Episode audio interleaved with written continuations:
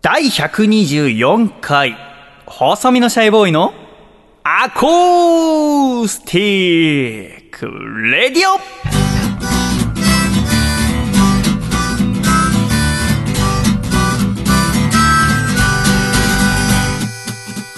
シャイ皆様ご無沙汰しております。細身のシャイボーイ佐藤孝義です。第124回、細身のシャイボーイのアコースティックレイディオ。この番組は、東京都世田谷区三軒茶屋にあります私の自宅からお送りしてまいります。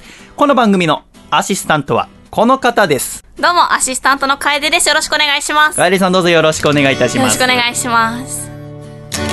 さて楓さん、はい。第124回細身のシャイボーイのアーコースティックレイディオでございますが、うん。先週は楓さんはお盆。そうですね。ということでお休みでございましたが、はい、ありがとうございます。その代わりにうん。映画監督の室谷慎太郎さん、うんうん。そしてプラントエンジニアの西村雅人さんがはい。お越しくださいまして、はい。シャイと一緒に3人でお送りしていったわけでございますけどうん。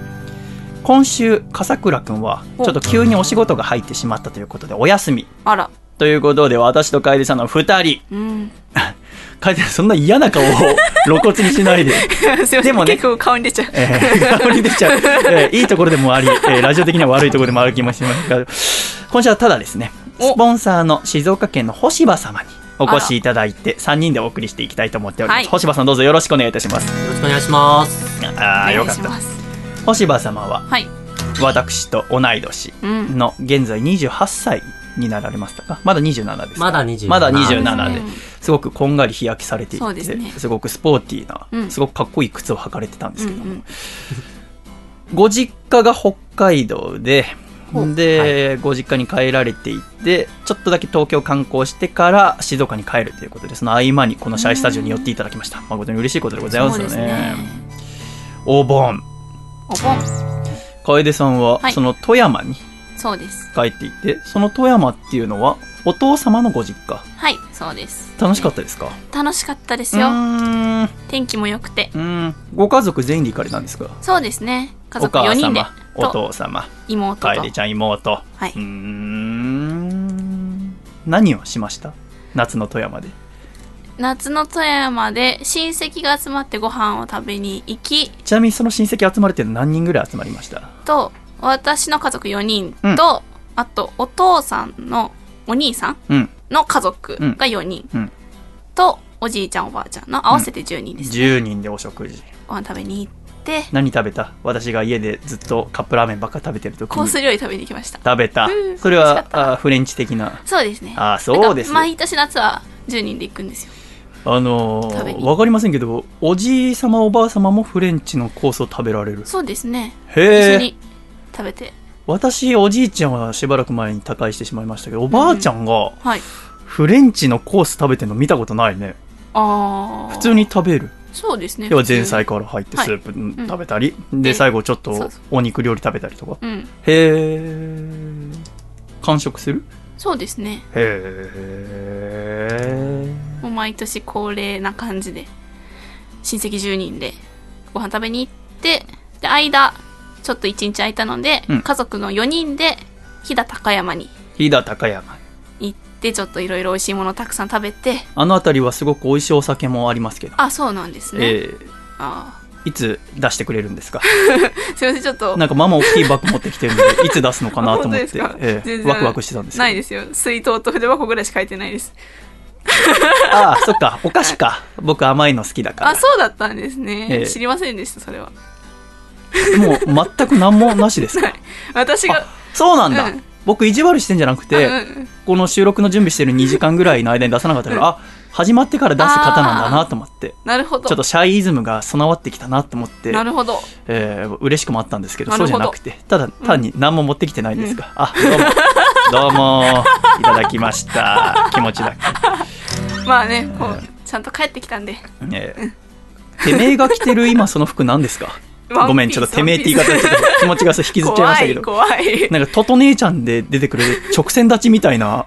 ああそうですね。こう、ええ。あんまりあのウエスト部分がキュッてなってない、うん。ストンとした形のストンとした形のワンピースそれはどちらでお買いにあげにこれどこか多分地元のえ古着屋さんかどっかです古着屋行くよね。結構長いこと着てるんですけどあそうなんだ。お気に入りなんですよ。お気に入りの服今日着てきて、薄くて暑い時にちょうどいいんです。暑いですね、うん。この1週間台風もありましたけども、うんうん台風が過ぎ去った後は、うん。一気に台風一回で暑くなりましたが本当ですよね。この暑い時楓さん何してました？暑い時ですか私は本当に家にいるかアルバイトをしているかでしたね。特に出かけるもこともなく。今ちょうど大学夏休み期間中そうなんです。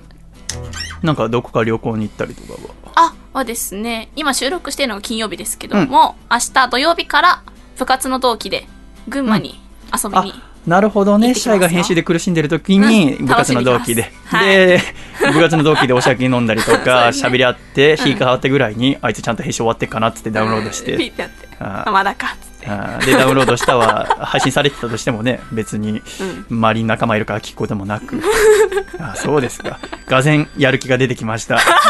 一生懸命したらよ喋りたいとかったです。先週ねさっき言った通り室谷さんと西村さうん。んが来て喋ってくれましたけども楓さんは聞きましたか、もちろんです。い、かがでしたか？楽しかったですね。私実は「シン・ゴジラ」を見た後にあの配信を聞いたんですよ。ああそうでしたか。なのでよりこうあそういう歴史があったんだっていう面白さがありましたねそうゴジラの話を聞いて。先週はあーシン・ゴジラの話を、私はねシン・ゴジラの話をせずに、うん。シン・ゴジラが見たくなるようなことがしたいなってちょっと思ったんですよね。その映画のことを喋らずにその映画に興味を持てるようなラジオを作りたいなと思って、昭和のゴジラについてうんうん喋らせていただきましたけども、やっぱムルヤさんがゴジラに対する愛情がとても深いでございますので、そうですね。やっぱりゴジラ一つとってもいろんな見方の方がいらっしゃいますので、うん。もちろん私たちの考えとまた違う方もいるんですけども、うん。そこでもねいつかお会いすることがあったりいろいろ話し合えるわけでございますから楽しみが広がるってところでございますよね。そうですね収録が終わった後室谷さんと西村君と3人で、うんうん。えージンギスカン早川に行ってきましたけどもあ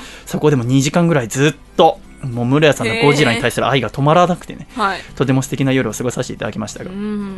先週なんで西村君っていうプラントエンジニアの私の大学院時代の友人が来てたかというと、はいお盆の休みを利用して関東に来て、今愛媛で働いてるからね、で富士山登りたいと。だけどお私が右膝痛めちゃったから行けないっていうことで、うん翌日私と西村はもともと大学の寮があった門前仲町に行って、うん。で越中島プールっていう江東区の市民プールに行ってすごく50メータープールのある大きなプールなんですけどもそこで、えーずっと日焼けをですねプールサイドでゴロンとして、へー日陰のところで日焼けをしてたんですけどもあんまりもう直射日光に耐ええない体にもなってきてますから 20代後半になりますね、そうえーそういうもんなんですよね、この年になるとシミとかできちゃいますからね。でもすごく楽しくてですね、うんうん。で学生時代よく行ったあお昼ランチ鉄火丼500円の頑固親父のお店があってですね、うんうん。そこで食べて、うん。でその後上野に行って、うん。科学博物館の海のハンター展を見てきましてですね。はあ。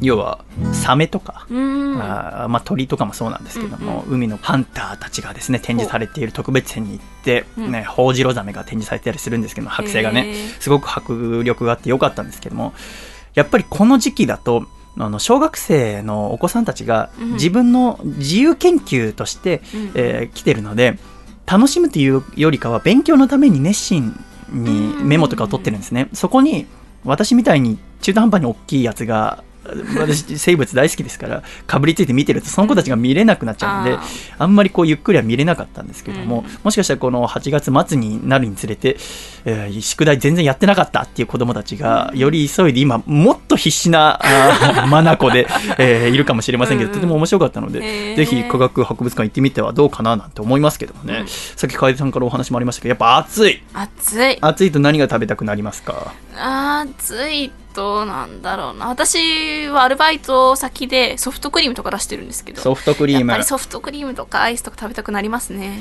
暑いと。そっか、うん。おじさんが一生懸命ソフトクリームについての資料を集めてるのを知って、うん。わざわざそのことについて触れてくれたんだね。ありがとうね。触れない方が良かったですか？そうだね。ちょっとそうめんとか言ってくれるそうめんも好き、あそうですか、じゃあそうめんが食べたいと。うん、私はアイスクリームなんですけどもあの なんでしょうね。あのーアコラジのスポンサーの静岡県のエルモミーゴさんが北海道にご旅行に行かれてうん。その時十勝のですね、うん。アイスクリームをお土産に送ってくださいましてこのシャイハウスに。でこの収録前に星葉様とうん。楓ちゃんと3人で食べましたけども、うん。美味しいアイスでした美ね味しかったですね。いろんな味があって、うん星葉さんはバニラ。はい。楓ちゃんは抹抹茶。茶で私は昨日枝豆を食べましたけどほ枝豆は思ってた以上に枝豆枝豆してます。ちょっとびっくりするぐらい味が濃くて美味しかったんでございますが、アイスクリームについて楓さんはどのくらい知ってますか？どのくらい知ってますか？アイスクリームってもともとどこでできた食べ物ですか？えー、どえー、どこだろう？16世紀のヨーロッパです。ほ結構今日はポンポン早めにいっちゃうっていう ことでございます。16世紀のヨーロッパで貴族が、あー食してたらしいんですうね主にシャーベット。はあ。でそれがあーアメリカに伝わって、うんうん。でアメリカで大量生産されてそれが江戸時代末期になって、うん。うん幕府が派遣した使節団がうんうん。そのアメリカで初めて食べたってのが日本におけるアイスクリームとの出会いらしいです。はあそうなんですね、うんだから江戸時代昔なんですね。こんな美味しいもんあんの？うん。って食べ始めたのがアイスクリームらしいですけども、うん。でそれがあ明治2年に我が横浜の馬車道通りうん。で日本で最初のアイスクリームのひらがなでアイスクリーム。ほというものの製造販売が始まったっていうのが日本におけるアイスの歴史みたいでございますへえ楓さんは何アイスが一番好きですか？私はチョコミントが好きです。チョコミントか、うん。あ言ってたね。チョコミント好きなんですよ。私はあんま好んで食べませんけど今年も食べてますか？食べてますよ。あそう。夏しか出ないんでねチョコミントは。あらしいですね、うん。秋とか冬だとないんでしょ、うん。じゃあ今のうち食べとかなきゃってことですか？星葉さんはアイスだと何が一番味好きですか？えー、やっぱバニラですかあね。バニラですかバニラね、まあ、うん。もちろんバニラが美味しいの分かんだけど、うん。やっぱ私子供みたいでね何かしらの味がついてるの食べたくなっちゃうんですよね、へー。あバニラが味ついてないってわけじゃないんだけども、うん。食感楽しみたいっていうのは私ちょっとありますねアイスに。はあ。要はチョコクッキーとかなるほどサクサクだったりとかね、何かしらがあるとより私は好きなんですけどね、アイスクリームの歴史だと、うん、1950年頃、うん。要はさっきのね横浜の中道で、えー海外から輸入したバーマシンっていうので工業生産が始まったと。ほで10年後60年代は、あーしぐれとかみぞれっていったカップかき氷が流行した。うああでさらに10年後70年代はここに来て大型冷蔵庫が普及したんですって。だから要は家でも食べられるようになって70きた。年代なんですね。冷蔵庫が普及したのはね。へえそうなんだでその後80年代になると、うん。アイドル黄金期に入るらしいんですけあどー。そうなるとアイスクリームの広告とか CM にたくさんのアイドルが起用されたらしいですね。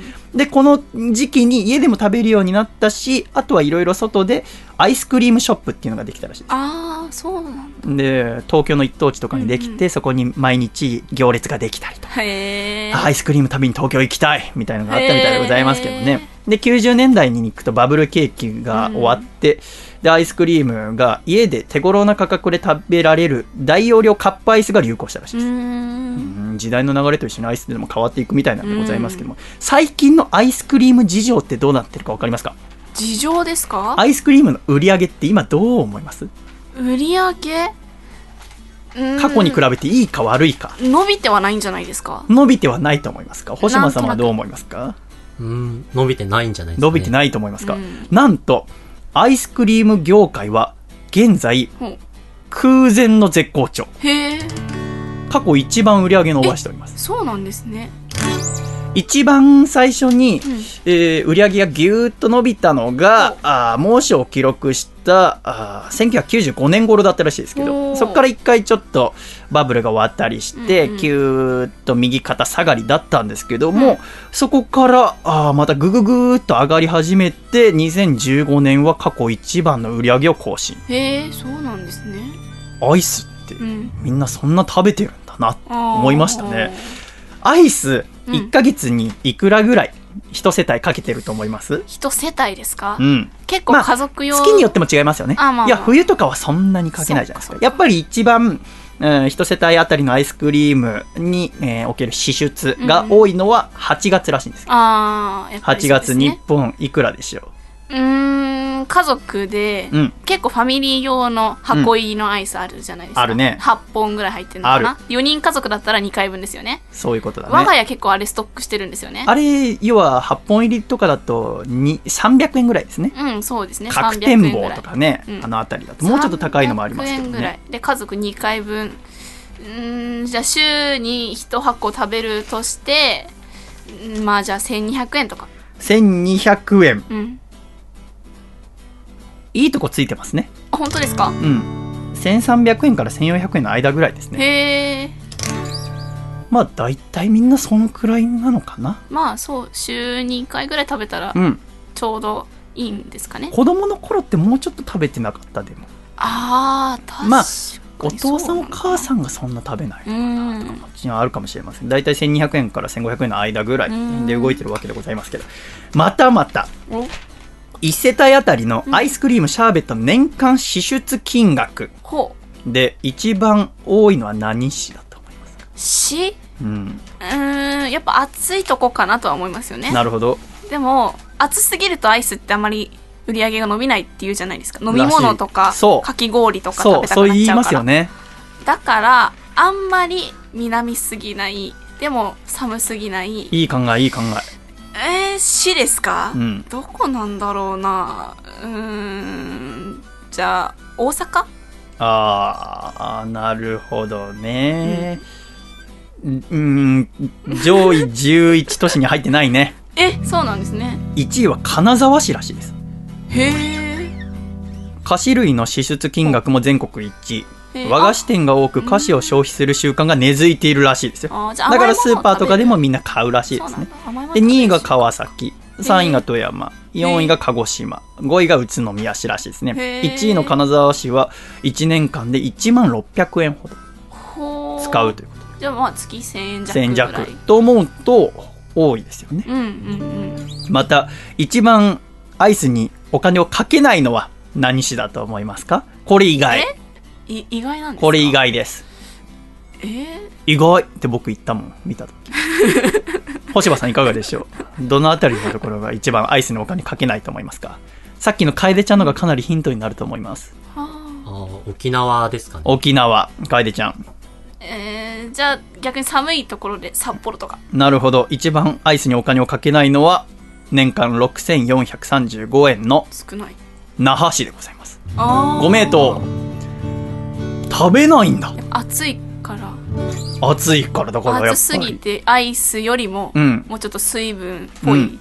飲み物の方がいいってことなんじゃない？へえと思うとまたアイスに関していろんな面が見えてくるところでございますけども、私はカップアイスが好きで、うんうん。バーのアイスよりもカップアイスを好んで食べますけども、うんうん。またちょっとお酒が入ってると美味しいですよね。ブランデーだったりとか。あとラムレーズンのアイスとかはちょっとお酒の香りがして、ラムレーズン私も好きでございますけども。ね皆さんえーさっき楓ちゃんが言ってた通り夏が終わると、おーアイスも数がちょっとヒュッと少なくなってしまうこともありますので、今のうちに美味しいアイス食べてみんなもいいんじゃないでしょうかということではい。今週は楓さんとうん。星葉様と私の3人でお送りしていきます。第124回細身のシャイボーイのアコースティックレイディオ今週も最後までよろしくお願いいたします。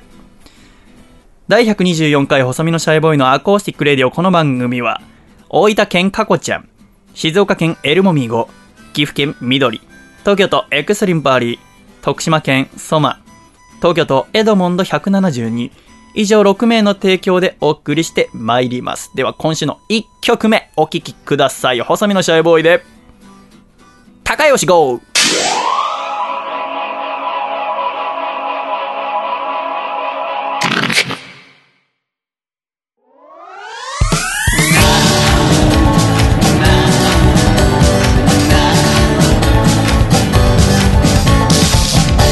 れたゲームが配信されたっていうニュース耳にして年がいもなくワクワク止まらず光の速さでダウンロードした。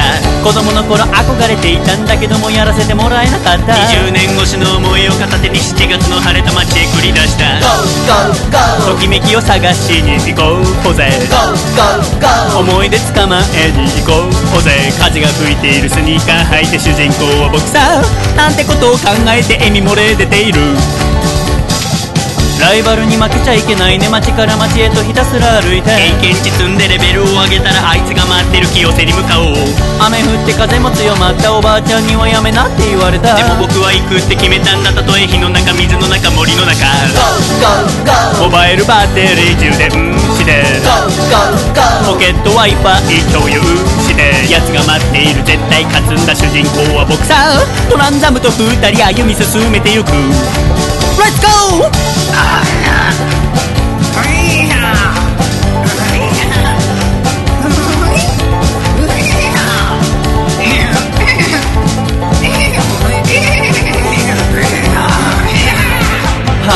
2組のたくやくんも今頃プレイしてるのかな？なんかみんなと会っておしゃべりしたくなっちゃったな。問題はたくさんあるけれど。未来をこの手に感じたんだ。僕らはまだまだ進化の途中挑戦やめちゃダメさ。いつか憧れのマスターになるその日まで。帽子かぶって。ときめきを探しに行こうぜ。思い出捕まえに行こうぜ。風が吹いているスニーカー履いて主人公は僕さなんてことを考えて笑みあふれては今日も今日とて僕は歩いてゆくまだ見ぬあいつと巡り会える日まで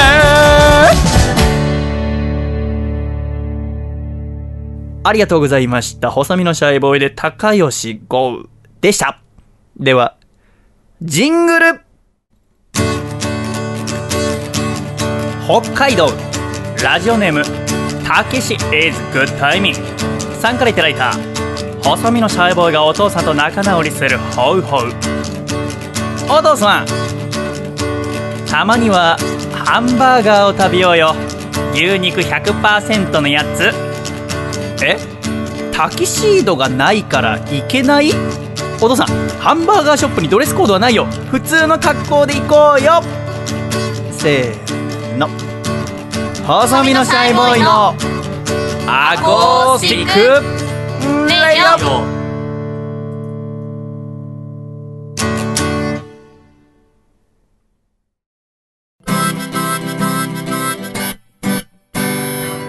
シャイ第124回細身のシャイボーイのアコースティックレイディオ改めましてこの番組は細身のシャイボーイと帰ると。よ星場で。お送りしてまいります。どうぞよろしくお願いいたします。ろしくお願いします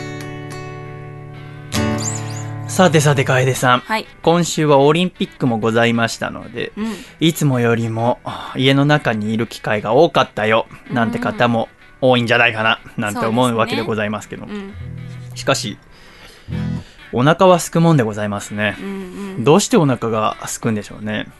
どうして、まだって何もしてないんですよ人が頑張っているのを応援してるだけですぜ。うん。でもお腹減るじゃないですか。うんうん。まあ同じぐらいエネルギーを使ってるんじゃないですかね。うん。やっぱり熱のこもって見ていると。あそう。うん。そうですか。なんか私軽い罪悪感に苛まれるんですよね。あらそうですか。何もしてないのに腹減ると思って。まあその気持ちもわからなくはないですけど。今週そんな時になぜか知りませんけど、やたらとおにぎりが食べたくなって。へえ一人暮らしをして1年が経ちましたが、うん。おにぎりを食べる機会がぐっと減りましてですね。はあ。実家にいた時とかうんうはん。母親が作ってうん。それこそ先に母さんが外出したりして作って置いといてくれることとかがうん。たまにあったんですけど、うんうん。それが一切なくなりましたのであこの1年おにぎりを自分で作ったことはないのでほぼ食べていないっていうこともあり無性におにぎりが食べたくなったわけでございますけども楓さん。はおにぎりの具で一番好きなものは何ですか、具ですか、うん、家で食べるならお母さんがよく作ってくれるんですけど梅とおかか。出たミックス。うん。混ざってるやつが好きですね。ミックスを認めるかどうかっていう話もありますよね。認めてくれないですか？ミックスはもう反則技とみなすこともありますよね。でもあれいいですよね。どこを食べてもうん。同じ味がして美味しいじゃないですか、そこですよ。だからもう、うん。もう概念っていうか考え方の基盤が君と僕とでは違うおにぎりを手に取るじゃないですか、でまあ海苔があったりうんうん。ハムって一口食べますよね、うん一口目の時に何にも具材がない時、うん。当たらなかった時うん。それも醍醐味だと私は思ってます。えー、私は味が欲しいんですよね。一口目から、うん。最初から最後までずっと味が欲しい。要は、我慢ができない世代ですよね。一口目に何も当たらなかったことによっ、て、未来へのより楽しみが増しますよね。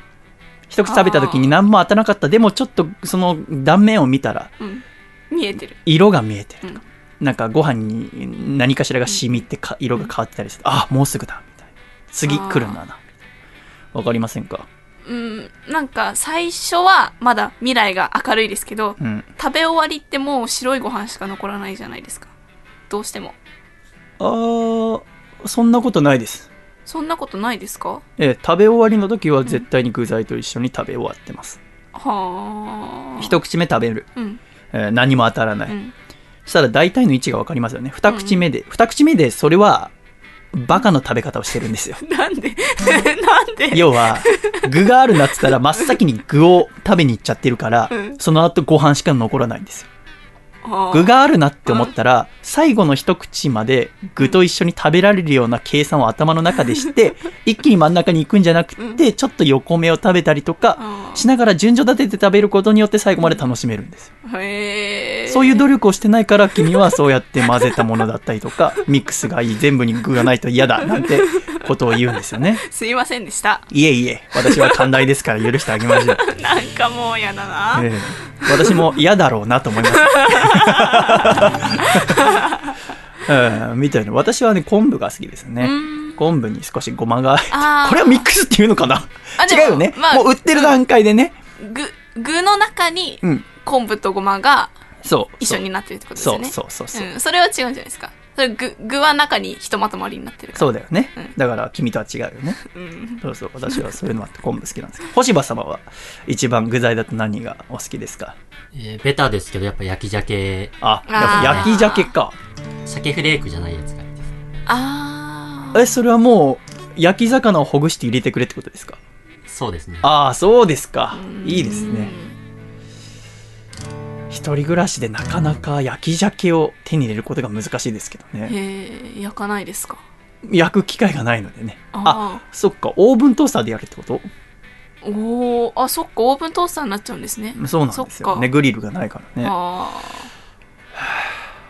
なんてことを考えて今週曲を作ったわけでございますけど、ーはい。おにぎりが食べたいうん。なと思って作った曲です。お聴きください、細身のシャイボーイで。おにぎり食べたい。おにぎり食べたい。ちょこっとだけ嫌なことがあった夜はおにぎり食べたい。大好きなおかか。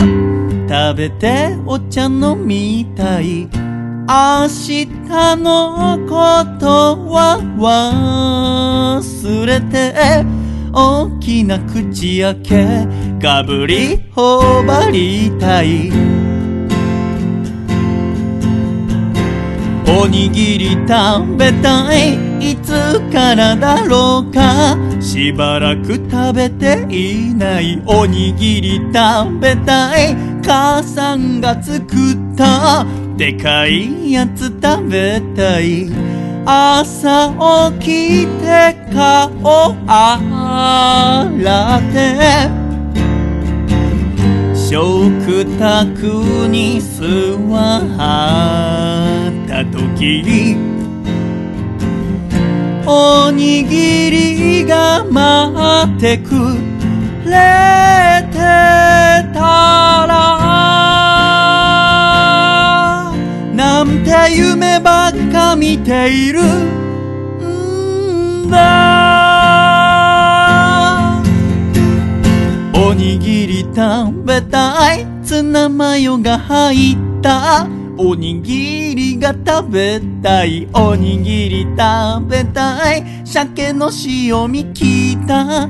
おにぎりが食べたい。おにぎり食べたい。昆布でいっぱいの。おにぎりが食べたい。おにぎり食べたい。梅干しは苦手さ。でも今日は食べたい。涙あふれてきたておにぎりさえあ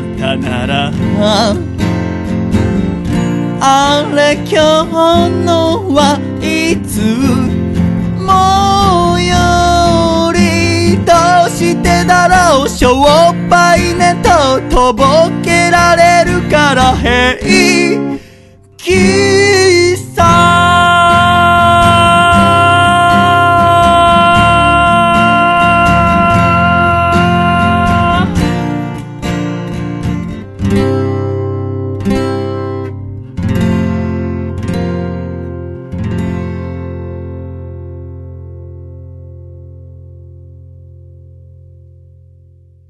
ありがとうございました。細身のシャイボーイでおにぎり食べたいでした。ありがとうございました。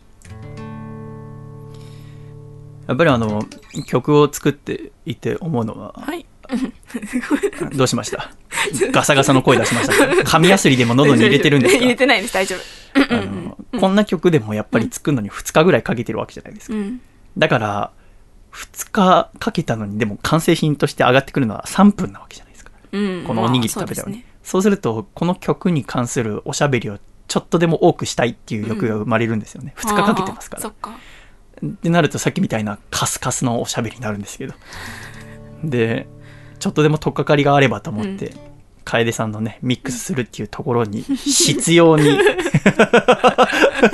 トゲトゲしたところを出してことになりましたざ。ってても。そうですね。いや、混ぜご飯のおにぎりとかもあるじゃないですか。ありますね。あれは美味しいですけど、うん僕、海苔が好きでね、ああ。混ぜご飯のおにぎりって、あんまり海苔を良しとしないじゃないですか。ああ。わ、かりまませんか？売ってるやつとかはそうかもしれないですね。ご家庭で作った場合は海苔巻きますか？うちは巻きますね。混ぜご飯に。うん。そうなるともう風味の大混雑が口の中で生まれませんか？ただでさえどこ食べても味あるのに、そこに海苔の香ばしさでしょ？うん。大変なことになりませんか？いや、贅沢な感じしてよくないですか？あのー好きですよ。ちょっとお腹減りすぎてる時に、うんおにぎりをガブリって言った時に、うんうん。海苔が唇にくっついてそれを無理やり剥がそうとして血出たことありませんか？血は出たことないです。あ、ないですか？海苔、いってってそんな強力でしたっあれけそうですよ。本当に、あれね、本当に気抜かない方がいいですよ。要はあの、もしかしたらね、こんなバカな経験したことない方の方が多いかもしれませんけど、うん。この先ね、お腹すごい減ってる時に、パリッパリの海苔が巻いてあるおにぎり出てきて、かぶりついて、うん。で、なんかくっついたなって時に、うん。無理やりピッてやると本当に大変なことになります。へええー気をつけていただければ。うん僕だけかな？いや、まあ確かに海苔が唇にくっつくのはわかります。えで、それを剥がすっていうのもなんとなくわかりまえ。すで、。血だらけになっ血は出ないでしょ。あじゃあ、嘘です。嘘ーっていうことで嘘でしたか。ありがとうございました。では一度、ジングルお聴きください。栃木県、ラジオネーム、山田三号さんからいただいた、細身のシャイボーイがお父さんと仲直りする方法。お父さん、街中にいる英語の T シャツの人たちの英文を大きな声で訳していくのはやめてよ。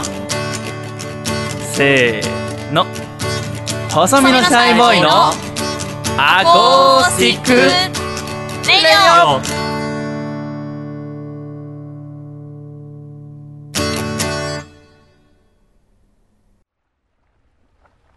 さてさて楓さん。はい。これが収録されているのは、うん。2016年8月21日の日曜日でございますけど。はい。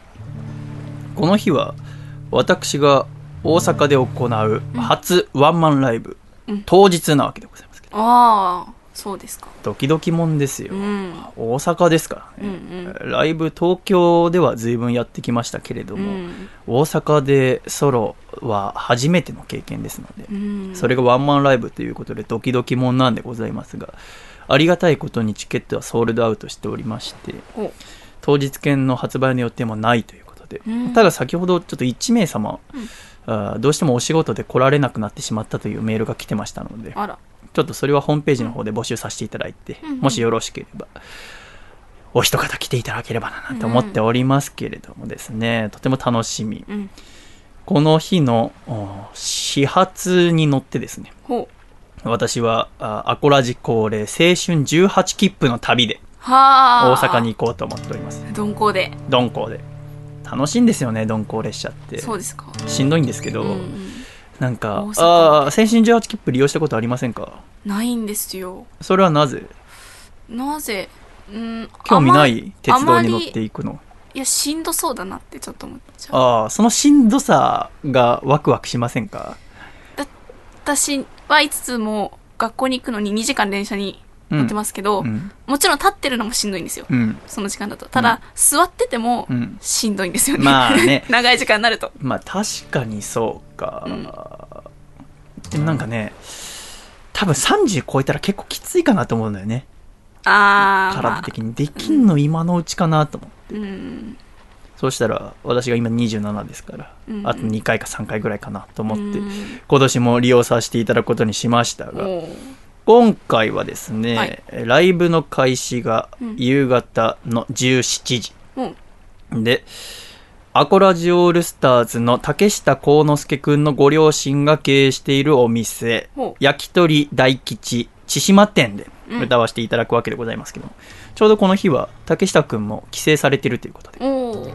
一緒にライブ、うん。おそらく、うん、見てくださってるんだと思いますけども、そしてさらに、えートランザムヒロシをですね、一緒に青春18切符の旅に連れてってですね、うん。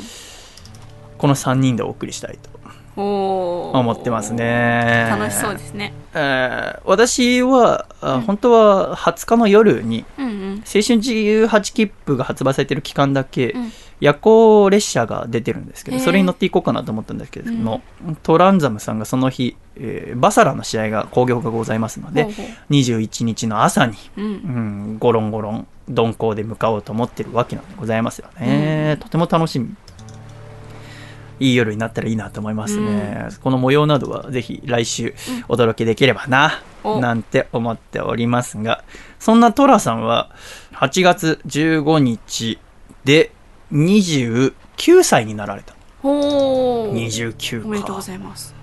結構周りの人からすると、うん。福田さんって方は容姿がうん。金髪でひげ生やしてますから、うんもう特に30代の方だと思っている人が多いので、ああまだ29なの？なんて方がいるかもしれませんが、うん。私からすると会った時福田さん25歳ぐらいかな、うん。25、6だったのでもう29なんだ。あって思うところなんでございますけども。うん。福田さん8月15日そして8月13日2日前ですね、は我らがお姫様笹かまりすこさんの誕生日ということで。めでたいですね。ここに連続してくるわけでございますね。うん。笹かまりすこさんは誕生日の時にいつも秋葉原ディアステージで生誕イベントを開催するのですがほう。去年まではもう一日中営業するうん。24時間とか、うんうん去年は31時間とかやられてたんですけども、今年はちょっとお時間だけ縮小して5時間ほどほライブをするっていうことだったのですがここにシャイとトランザムを呼んでくださいましてう。うん。で私は歌ってきたわけでございますがうん。秋葉原ディアステージって楓さんは行ったことありますか？行ったことないんですあよ。ないですか？ないんです。星葉さんもないですか、ないですね。ないですか？すごくね素敵なお店なんですけども、うん。やっぱりステージもあって、うんうん。そこで女の子たちが歌うわけですねうん。時間になると、そただ基本、うん、やっぱりアイドルが好きなお客様が見に来てるわけですから、うん。シャイみたいな男は歌わないんですけどあー。3年前ぐらいからあリスコさんうんに声かけていただいて歌うようになって、うん。最初どうやって歌えばいいのかなって全然わからなくて、うん。わたわたしてたんですけども。やっぱ3年目になって分かったことはほうーんもう楽しむっていううん。楽しんで歌うと、うん。アイドルファンの方ってすごく理解があって、うん。えー楽しく聴いてくださるんですよね、うん。そしてやっぱり3年間続けてきて分かったってことはあやっぱり私がどれだけアイドルのあお店のあステージに立ったところで、うん。アイドルと共演したところで誰もお客様に心配をかけないっていううん。絶対的な安定感、うん。あこいつがアイドルとねお付き合いしたりとか、うん。仲睦まじくなることはねえだろうっていうことで、うん。そこはね多分それこそ野月ひろとくんとかは無理だと思う。彼はちょっとかっこよすぎてしまうから。うん。えーざまあミロなのか羨ましいのかよくわかりませんけど、えーそんな中、8月13日歌わせていただきましたので、うん。そのあ秋葉原ディアステージ笹かまリスコ生誕祭のあ模様を少々お聞きいただきたいと思います。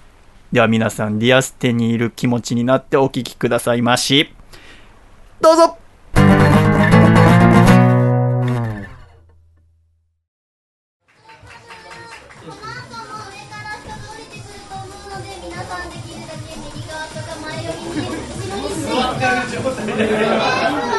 あのね、受付のお姉さん大丈夫、もう社員のライブ見に来る人はいない。あなた方のことをね、全力で楽しませます。ならもう2、3回には音回さないでほしいですね。人が来てるんだよね。もちろんいいです。あの私の歌がそう聞く価値があるないはまた別にしてね。ずっと可愛い女の子見ててもねいけないんですよ。もう甘いもん食べ放題とかあんま食べらんないでしょ。途中にウインナーとかなんかレタスとかを挟んだ方がより楽しめる。要はとても可愛らしい女性、綺麗な方いらっしゃいますけど、途中にシャイを挟むことによって、いろいろ楽しめるってことを知らない人たちが2、3回に行って、一番楽しめるあなた方のために歌います、細見さんの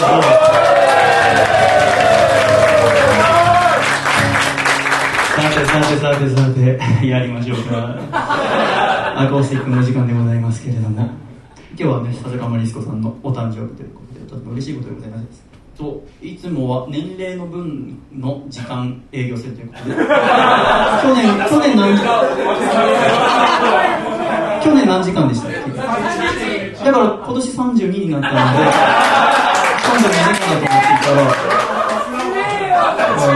ら、こ今年は何時間 ?6 時間ぐらいですか？そんでこ5時間ちょいでしょちょっとねなんか笑っちゃってシフトチェンジしてるななんて思いましたけど。いやいやいやまあねまた小1から始めるということで。私はとても素敵だななんて思いましたけどね。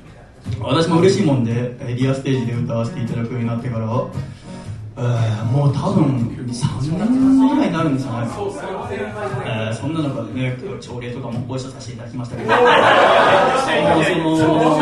その皆さんリアガンの皆さんがもう私やあ福田博士改名してトランザム博士を全然なんかこう面白く見てくれなくなったんです。ねなんかこうおはようございますとか、えーそういうところで我々は今今さすがに言えないじゃないですか。あの声出しみたいなやつはねいらっしゃいません。かちゃんと接客素晴らしいですから。こう私と福田が言わないとなんで言わないのみたいな。ただの従業員だろリスコさんの顎で動くやからだっていうことうんなんだかなと思いましたけどただあー今日の受付に立ってらっしゃる女性は初めましてでございますね初めまして私は細身のシャイボーイで申します えー、ちょっとおかしい人でお姉さんはお名前なんておっしゃるんですか？小泉洋と言います。小泉さん、おえー年齢は公表してるんですか？大人です。あ、大人なんですね。なるほど。シャイよりおそらく年下だと思うんです。おそらくそうですね。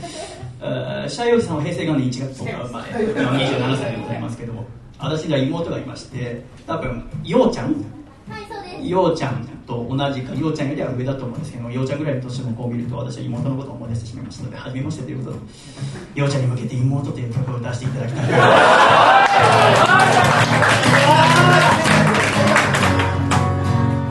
お兄ちゃんは戦っている学校や会社その他いろんなとこで会話すらしなくなったお前には知ったこっちゃないと思うが。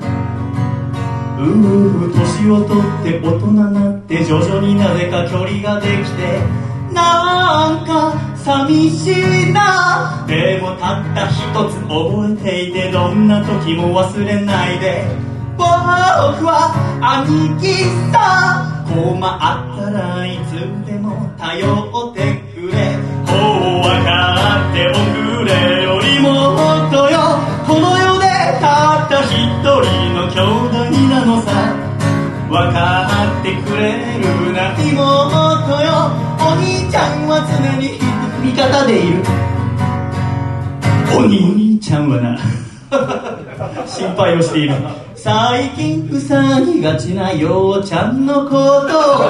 昔はくすぐればすぐに笑ったが今じゃそういうわけにゃいかぬ。女の子の気持ちなんてわからないよ、うん、受付と社員のこの出演者っていう間柄じゃなおさらだよケーキ買きかどうか知らないけどほう笑っておくれよ妹よ。お前がうつむくと家の中が暗くなるから笑ってくれるな。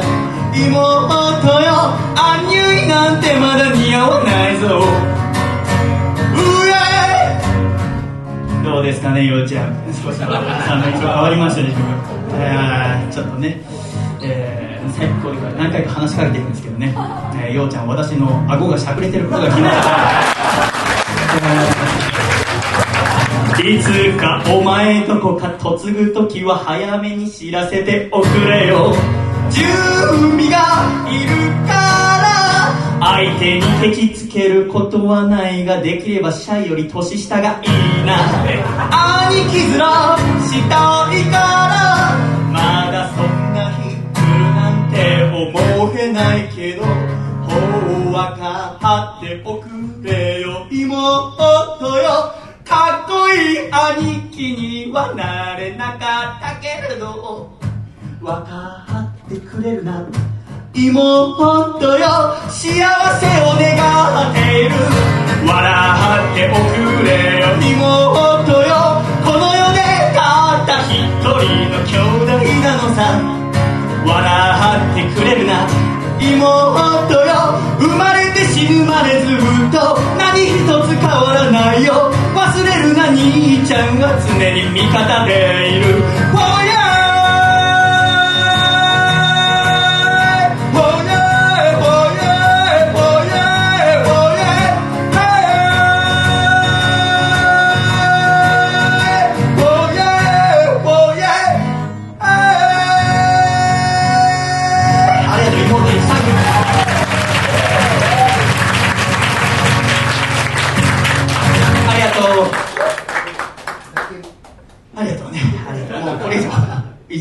せんからね。えーお仕事に集中していただければと。だって、もう、シャイがお腹いっぱいでございましょうから、今日は、あいつもとは違うあ主役の姿を見ていただきたいと思います。盛大なる拍手をお願いください。さすがまリスコ。よろしくお願いします。みんな着席スタイルなんですうね。ん、そうなんですよ。社員のライブに大体二頭筋を使いたくないとか、みんな座って今休ませてる。チャオ。あ。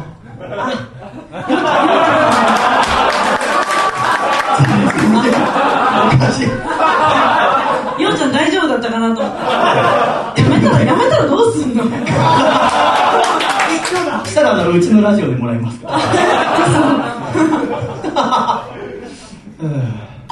私はリスコさんと会うたびにいつも顔よりも先に靴を見るってことにしてましたね。今日もリスコさん、可愛いでしょ見る靴ですね。アイスクリームです。アイスクリーム、へえ、とても素敵。本当だじゃないねマニキュアの色がすごく合ってらっしあ、ゃるねありが。とうございます。本当だ。もうちょっと感情込めてありがとうございます言いませんかあなたも客商売やってる人間だ。もうちょっとなんとかならあないりがとうございます。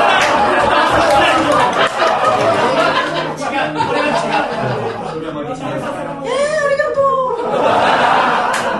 う。ななんかニヤついちゃうんだよね、顔が。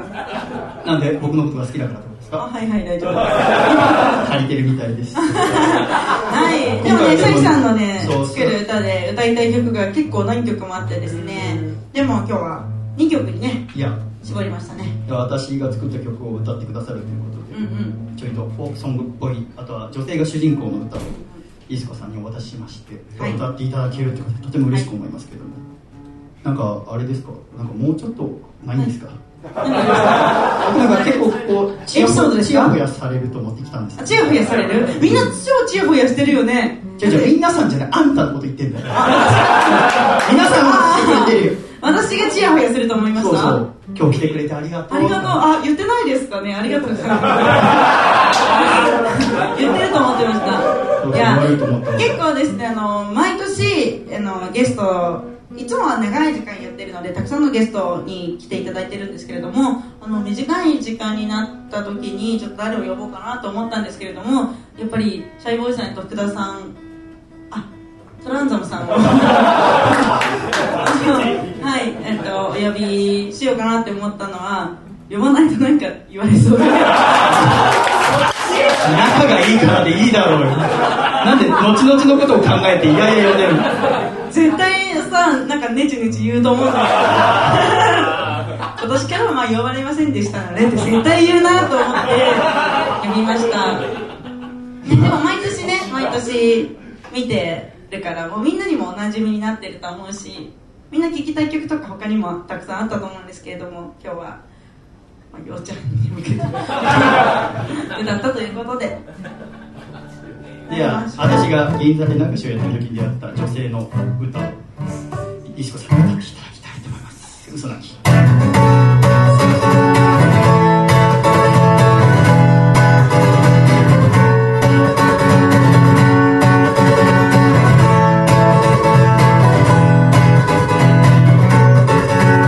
あなたは本当にひどい男だとは。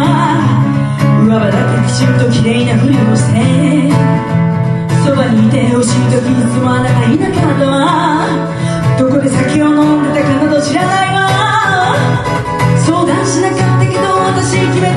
明日の朝に持ちまとめて出て行きもする理由なんて道に言う意味もないけど少しぐらい仕返ししてあげたいから嘘泣きさせてもらうわこれだけの瞬間あなた相手に涙ないですが少し問題がすぎる嘘泣きさせてもらうわ今後の涙は一人ぼっちの夜に枯れ果ててもう少しものってな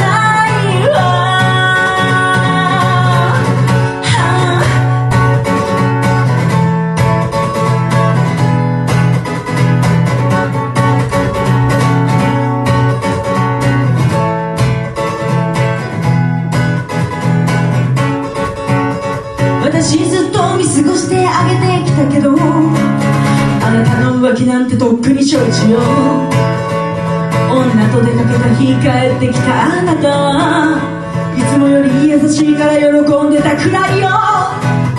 今でも私あなたのことが好きなんだわ。でもこの人生がけるほどではないのよ。次の恋で幸せになるためにあなたを綺麗にさっぱり忘れて出て行きたいから。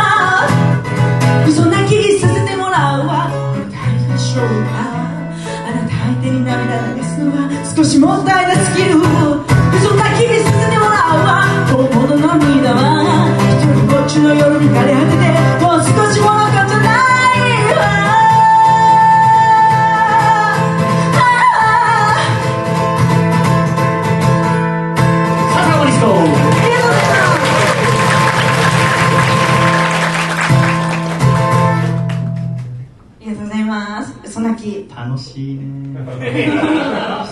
楽しいでございますこの曲はですね5ぐらい上げてもらったんでね確か、音。をリスコさんはねお酒好きな方でございますはい IW ハカをそうなんです最近はラフロイグにもちょっとさっき飲んだ正論のあそうですそうですびっくりしました美味しいよね初めて飲みます美味しかった美味しかった、うん、美味しいですよあれはなんで飲むようになったんですかあれはなんか昔に昔に飲んだことがあったんですけどある日突然降りてきたんです。ラフロイグが飲みたい！っていう気持ちが。怖いんですけども。でそういうものなんですよ。お酒っていうのは。そうなんですね。降りてくるんですよ。リスコさん恋の方は？濃いですか？降りてこないですね。いつ私とリスコさんの関係を皆さんにカミングアウトするのかなと思うああうんああうんそうだね。じゃあ次の曲の間だけですね。私とリスコさんが秘密の関係だということを思いながら聞いていただければちょっと気持ちのやり方変わってきちゃうんだけど。秘密という曲です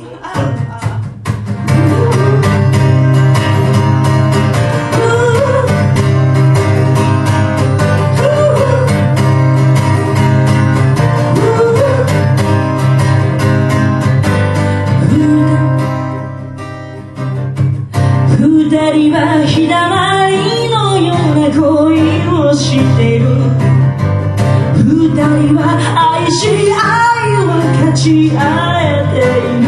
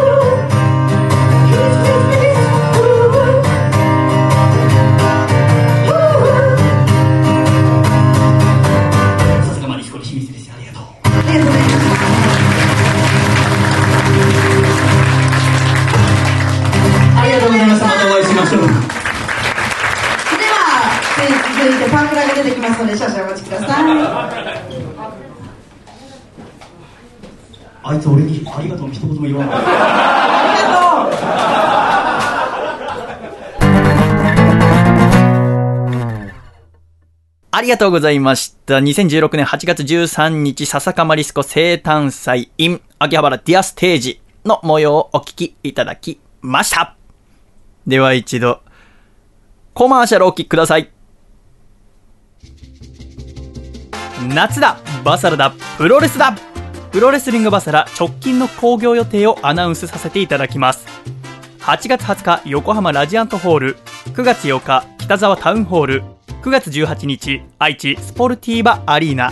詳しくは DDT プロレスリングのホームページをご覧ください。ではトラさん。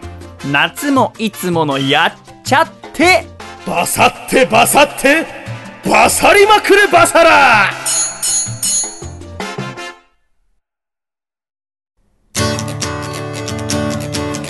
山形県ラジオネームベネットは静かに暮らしたいさんからいただいた。細身のシャイボーイがお父さんと仲直りするホウホウお父さん。メダリストがメダルを噛んでいる姿を見てはしたない。どうせ噛むならお父さんの乳首を噛みなさいっていうのやめてよせーの。細身のシャイボーイのアコースティック。レイディオ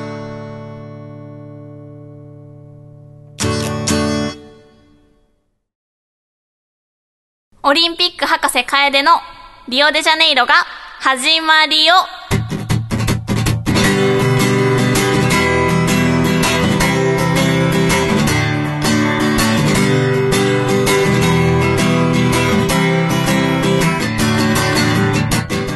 さて8月21日これが配信されている日ですけども、はい。8月21日はリオではもうオリンピックの閉会式が行われるということで。始まってしまうとあっという間でしたね。あっという間でした。しかも先週楓さんがお休みだったせいで、ね、一番盛り上がっている時に。熱が入れられる時にいない。いない。で何？フレンチ？食べて？楽しかった？美味しかった。あーいい。まあやってろって話ですけど。今週は何のお話でしょう？今週はですねちょっと東京オリンピックに向けた話をちょっとしてみたいな。2020年の東京に向けたお話。そうなんですよ。東京オリンピックは2回目ですね。2020年で。はい。1964年に1回行われていますので、はい。ただその1964年の時っていうのは東京まあ日本は高度経済成長期ですから、うん。要はあまりまだ発展していない時期なんですよね、国が。で、その中で、じゃあオリンピックが始まるということで、インフラ整備が始まるわけですよね、国全体で。新幹線ができたり、首都高ができたり、モノレールができたり、うん。することで、それまで観光とか物流とかがあまりなかった日本に人や物がどんどん移動していくっうん。ていうことが始まったんですね。うん。その、第1回東京オリンピックの時に。そうなんです。それまでだから、例えば、今はよくありますけど、ちょっとじゃあ連休あるから、週末新幹線で京都行って観光して日曜日に戻ってこよう。なんてことは絶対になかったわけですよ、当時は。うんただそれが可能になってきた。で、さらにですね、その、オリンピックの前の年、63年に、鉄腕アトムが放送開始されたんですね。はで、当時っていうのは、あまりテレビのチャンネル数とか、それから今みたいにインターネットももちろんないですから、要は、みんなが同じテレビを見て、うん同じニュースを見て、うん同じ、同じ情報をいつも共有していた時代なんですね。なので、子供たちはみんな同じアニメを見るわけですよ。うんで、その鉄腕アトムを見て、で、周りではどんどんインフラが整備されているってなると、子供たちの憧れは科学に向くんですよ。うーん、なるほどね。当時の小さい子供たち、要はアニメを見るぐらいの世代の子たちは、みんな科学に憧れを持ってう、ん。すごくかっこいいなっていうふうに、新幹線とかモノレールを見ていたわけですね。で、大人たちももちろん同じような熱気を持っていて、それぞれいろんな職業についてる人たちがいますけども、それぞれの職業の人たちがオリンピックっていうもう絶対に延期できない締め切りがあるわけですよね。そこに向かっていろんな技術とかテクノロジーとか、まあ要は建築物とかそうですけど、いろんなものをどんどん作っていく。新しいものを開発していくっていう流れが国全体であったんですね。うんなので、もう本当に日本という国が熱気に溢れていた。時代なんですね。で、パラリンピックっていう名称も東京オリンピックから正式にこれにしましょうっていう風になって、うん今みたいに普及しましたし、それから今レストランとかホテルでいろいろなところで大量調理の技術っていうのは使われているんですけども、それも実は東京オリンピックの選手村が発祥だったんですね。今のそうなんです。選手村でたくさんの選手に対して一度に料理をしなきゃいけないっていう中で冷凍食品とかを使った調理技術を開発していってそれが今のホテルとかレストランの、まあ、基盤になっているうん。ですね。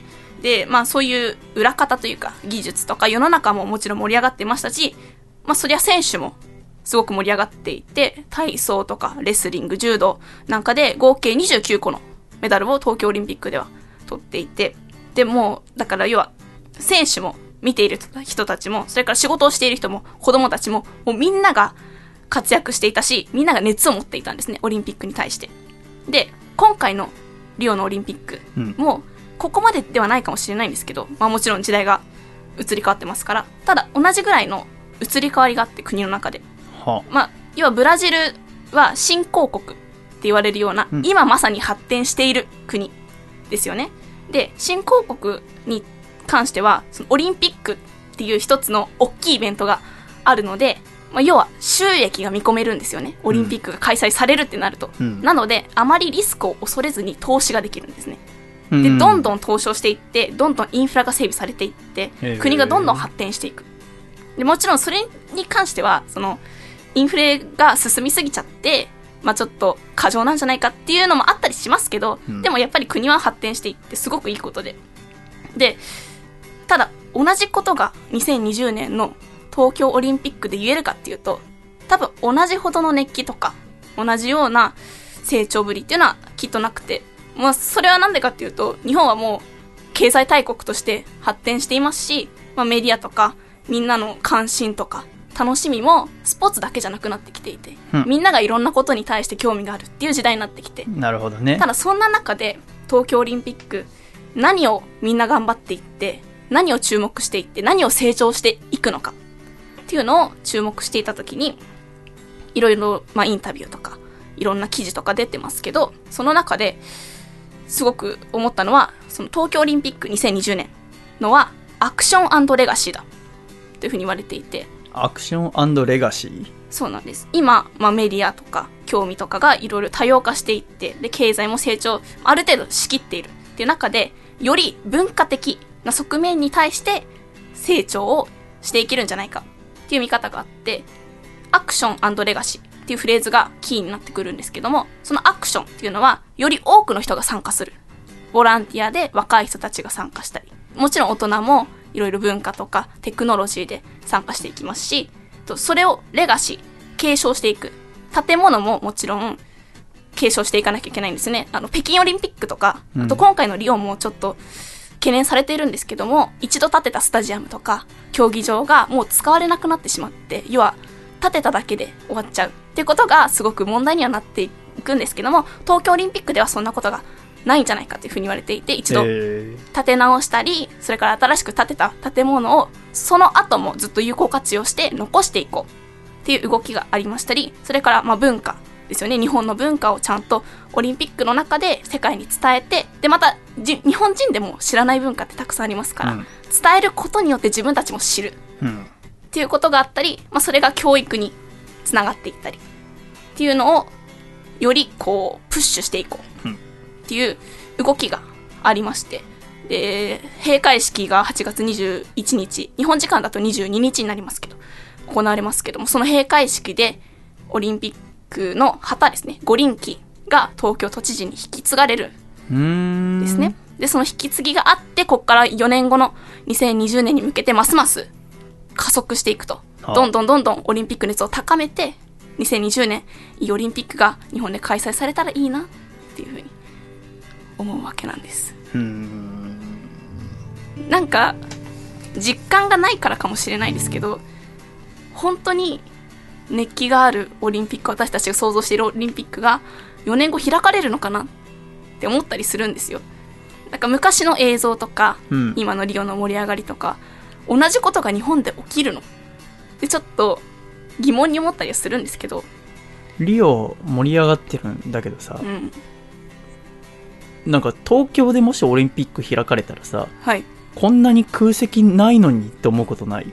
でも同じぐらい空席あんのかな？柔道とかさ、うん。それからレスリングとかさ、うん。他のいろんな競技も見ててさ、陸上とかはすごく入ってるイメージあるんですけども、サッカーもねうん、やっぱりブラジルでやってるからっていうのもあるかもしれませんが、なんか格闘技系が結構空席が多いなと思ったんですよね。あれって東京でも同じぐらいかな？どうなんですかね。ただいろんな人が東京に向けていろんなことを考えたりしてますけど、うん。日本人の特性として何でも並びたがるじゃないですかはあ、そうか。海外の人って行列に並んだり何かを待ったりするのってあまり好まないですけど、うん。日本人って何時間も待って一つのことをもうだって1個パンケーキ食べるのに2時間並んだりするじゃないですかうん。それがオリンピックの競技ってなったらまあもっと並ぶ価値はあるっていうふうに考える人が多くなりますよね。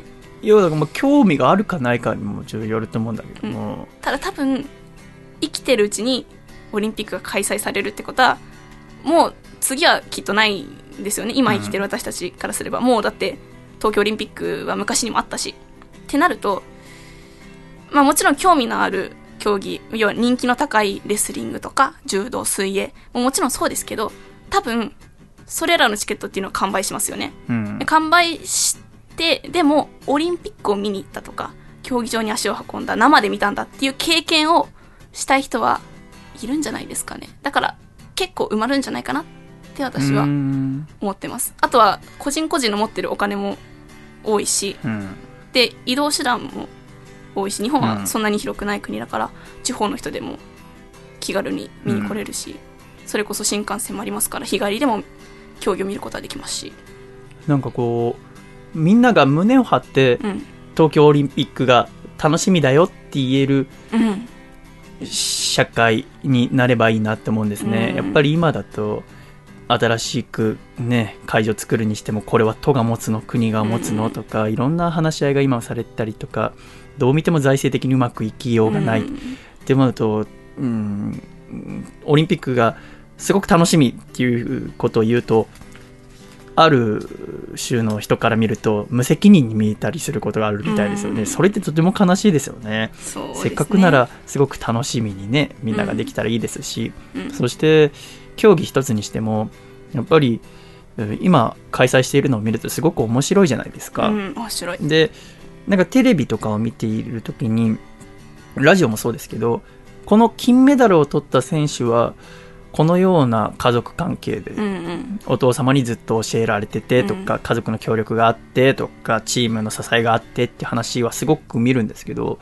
あんまり大会が始まる前はそういうのを見なかったなと思うんですよね。まあ確かにメダルを取った選手にスポットを当てた方があいいからそうなるのかもしれませんよね、取材した選手がもし結果が出なかったら悲しいからみたいなのがあるかもしれないんですけどですけど僕みたいな人間からするとうんラジオ的だなって思うのはやっぱりその前から取材をして、うん。より期待感を持たせる。またこれから4年あるわけですからもう先にいろんなことを調べておいてでこれから国内の大会また海外の大会で活躍している姿を見れば、うん。より五輪というものが楽しみになってでまたあー最終的に経過を知っているわけですからスタジアムに会場に足を運ぶ人が増えるんじゃないかなと思って、うん。その取り組みをこの大会がもし終わって、まあ、パラリンピックが終わってもなんか自分でも少しずつ始めていきたいなって思うところでございましたね。今回の、まあね、このリオデジャネイロが始まりをはそろそろ、まあ、クライマックスに入っていくわけでございますけども、何を見てるオリンピックで？何が楽しい？私はオリンピックで一番かっこよかったなって思ったのは体操でしたね。男男子の団体を夜中母親と一緒に生放送で見ていてあの逆転はもう無理だと思うんいながら見ていてでも最後の最後で決まってうん。すごいかっこいいなって思いましたね。はああれはすごかったもんね、私が一番心が揺り動かされてるのは、うん。もちろんその結果を出している選手メダルを取っている選手もそうなんですけどもね、内村さんとかは同い年なんですよ、うん。私や星葉さんとかとね。そんな中で東京オリンピックが4年後じゃないですか。そうですね。ってなると私ぐらいの年の人って、うん。出られるか出られないか分かんないんですよ。要は32歳になりますから、うん。そこって例えば池江選手とか水泳のね、うん。15歳とかね、卓球のあの子15歳の子いますよね、とかだと東京が楽しみですとか、うん。胸張って言えるんですよね、うん。それまでにもっと強くなっていきうん。もう一回金メダル取りたい次こそ金メダル取りたいとかいろいろ言えますよね、その中で私と同い年ぐらいの選手のインタビューをじーっと見てると、うん聞くアナウンサーの方もうん。聞いていいのかなっていうのとあお疲れ様でしたっていうのがいいのかなとか、この先も頑張ってくださいっていうのがいいのかな、うん選手の方もこれで終わりなんだなみたいなうん。のもちょっと感じさせるのがあって私は今回オリンピックを見てまさかこんなとこ見ると思いませんでしたけども自分と同い年ぐらいの人の競技が終わった後のインタビューうん。よく見てますね。うん。一番、うん心に残ったのは陸上の 200m に出場されたうん。福島選手あいらっしゃいますよね。あの方も日本では敵なしの方ですけども、で今回オリンピックも3回目の出場だったと思うんですね。で日本背負って出場されてでその 200m の1本目だから要は予選で一番最初のところでタイムがあまり出せなくて、予選通らなかったうん。準々決勝に進めなかったんですけどその時にインタビューでまずお疲れ様でしたっつって、うん。すごく明るい方でもう陸上界ではもうスター選手ですよね、うん。竹下君はもともと陸上やっててどんだけこの福島さんって方が素晴らしい選手なのかっていろいろ教えてもらったんだけどもその福島さんが明るい方で、インタビューに最初応じててで後悔はありますかってインタビューに聞かれて後悔というかああダメだったんだなって思いますみたいなうん。いろいろ淡々と話してくれるので、あこういう気持ちなんだと思って。で最後にアナウンサーの方がこれは別に断じて意地悪とかじゃなくて福島さんはまだまだあー未来がありますもんね。これからですもんね。って言うんだよね、うん。したら福島さんが「はい」って一回答えてうん。で、ありがとうございましたでインタビュー終わろうかのかなって思ったら、はい。って言った後に、うん、うーん、私はそうは思いませんね。って言うんですよね。やっぱ年齢のこともあるし、次は32歳、特にうん。フィジカルの面が色濃く出る陸上という競技でうん。自分に未来があるかと聞かれたら、はあそうとは思いませんねって自分で言うこのうん。気持ちってどういうもんなんだろうなってうん。いうのは今回リオすごく見てますね。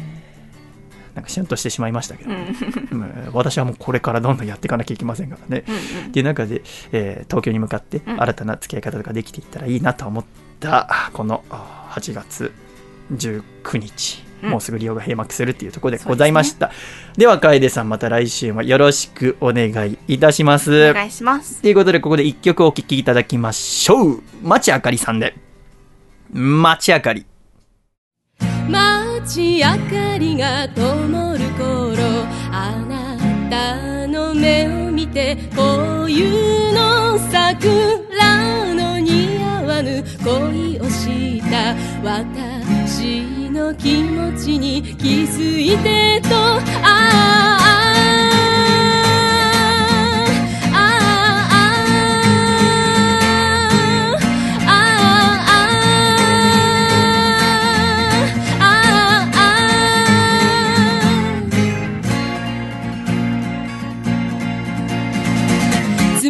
風吹き込んできた。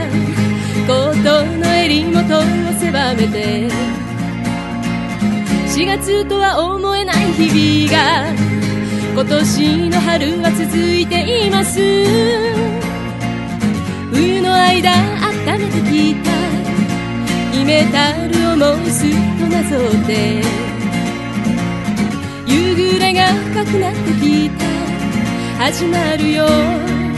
始めるよああ街明かりが灯る頃。あなたの目を見て冬の桜の似合わぬ恋をした。私の気持ちに気づいてと。ああ街明かりが灯る頃。あなたの目を見て冬の桜の似合わぬ私の気持ちに気づいてとああ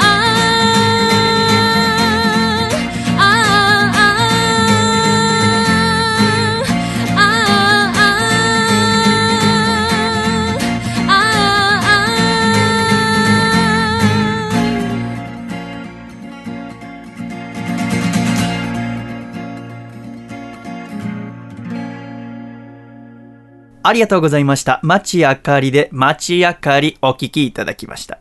では、ジングル。大阪府。ラジオネーム金の陣。さんからいただいた。細身のシャイボーイがお父さんと仲直りする方法。お父さん。やっぱりさ今改めて考えても100人中1人当てても携帯ストラップしかもらえなかったのは割に合わないよね。せーの。細身のシャイボーイのアコースティック。レディオ。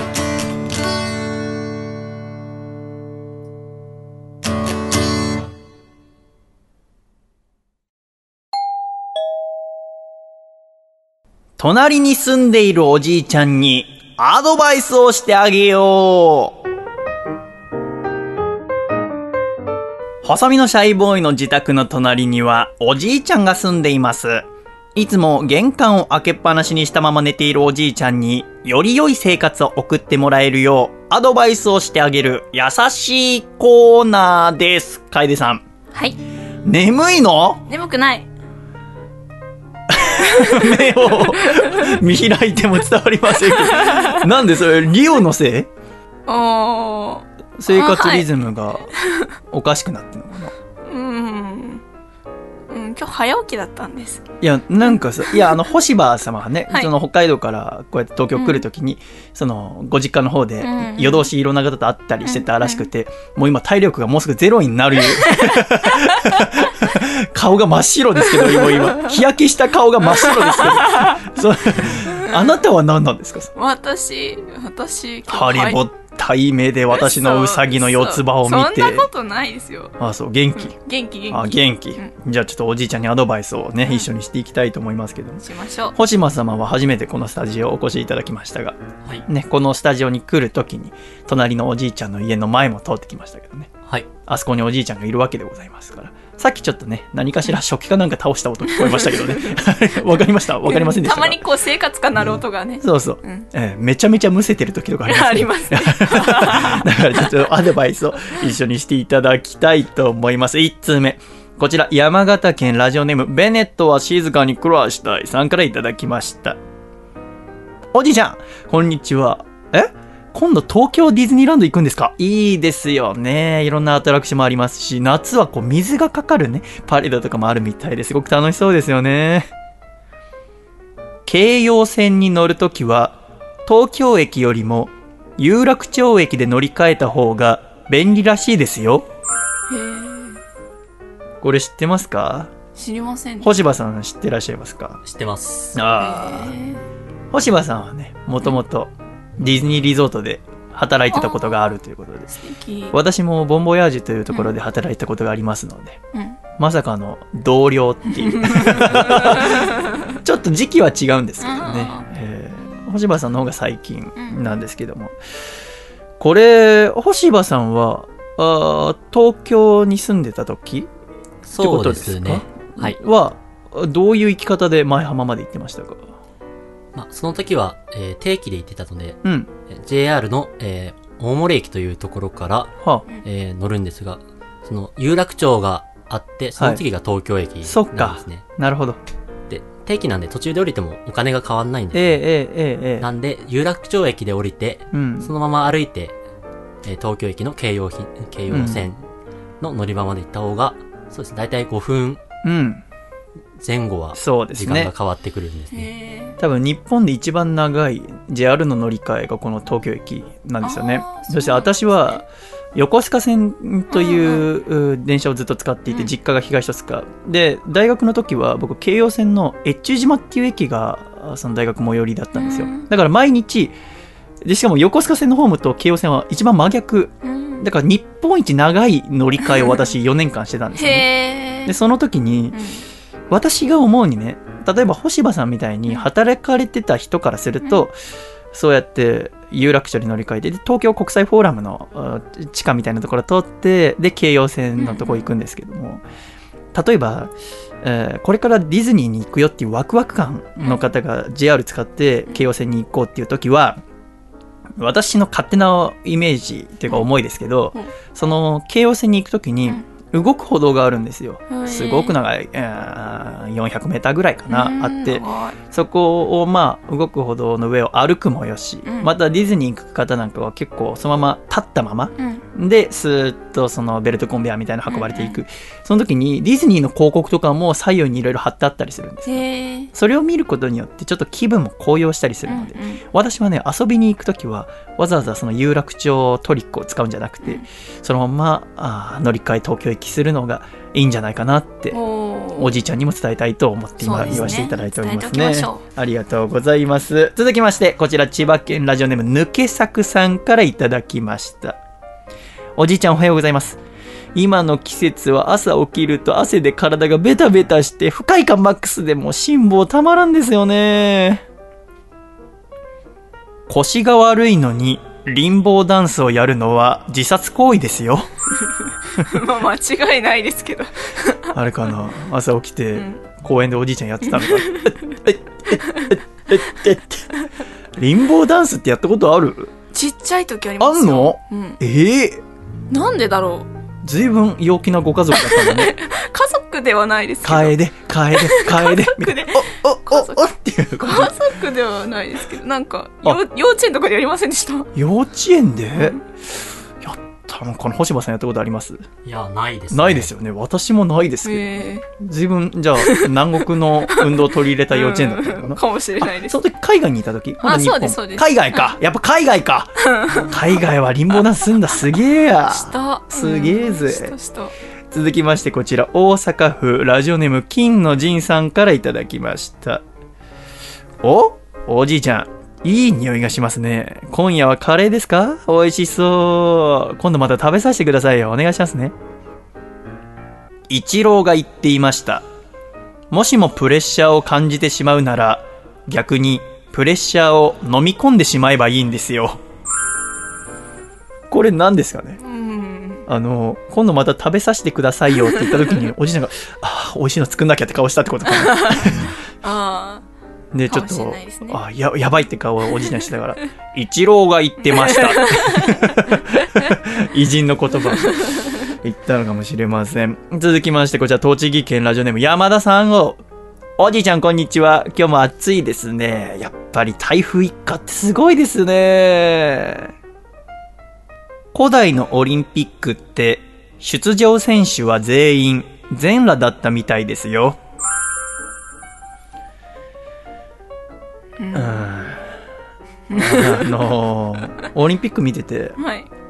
本当に鍛え上げられた体っていうのは美しいなと思うんですけども、やっぱ隠されてるとこも見たいですね特に男性ほなんか走ってる時の上半身とか全部見たくないですか、脱ぎゃいいのにってちょっと思うんですけどね。あれやっぱダメなんですかね？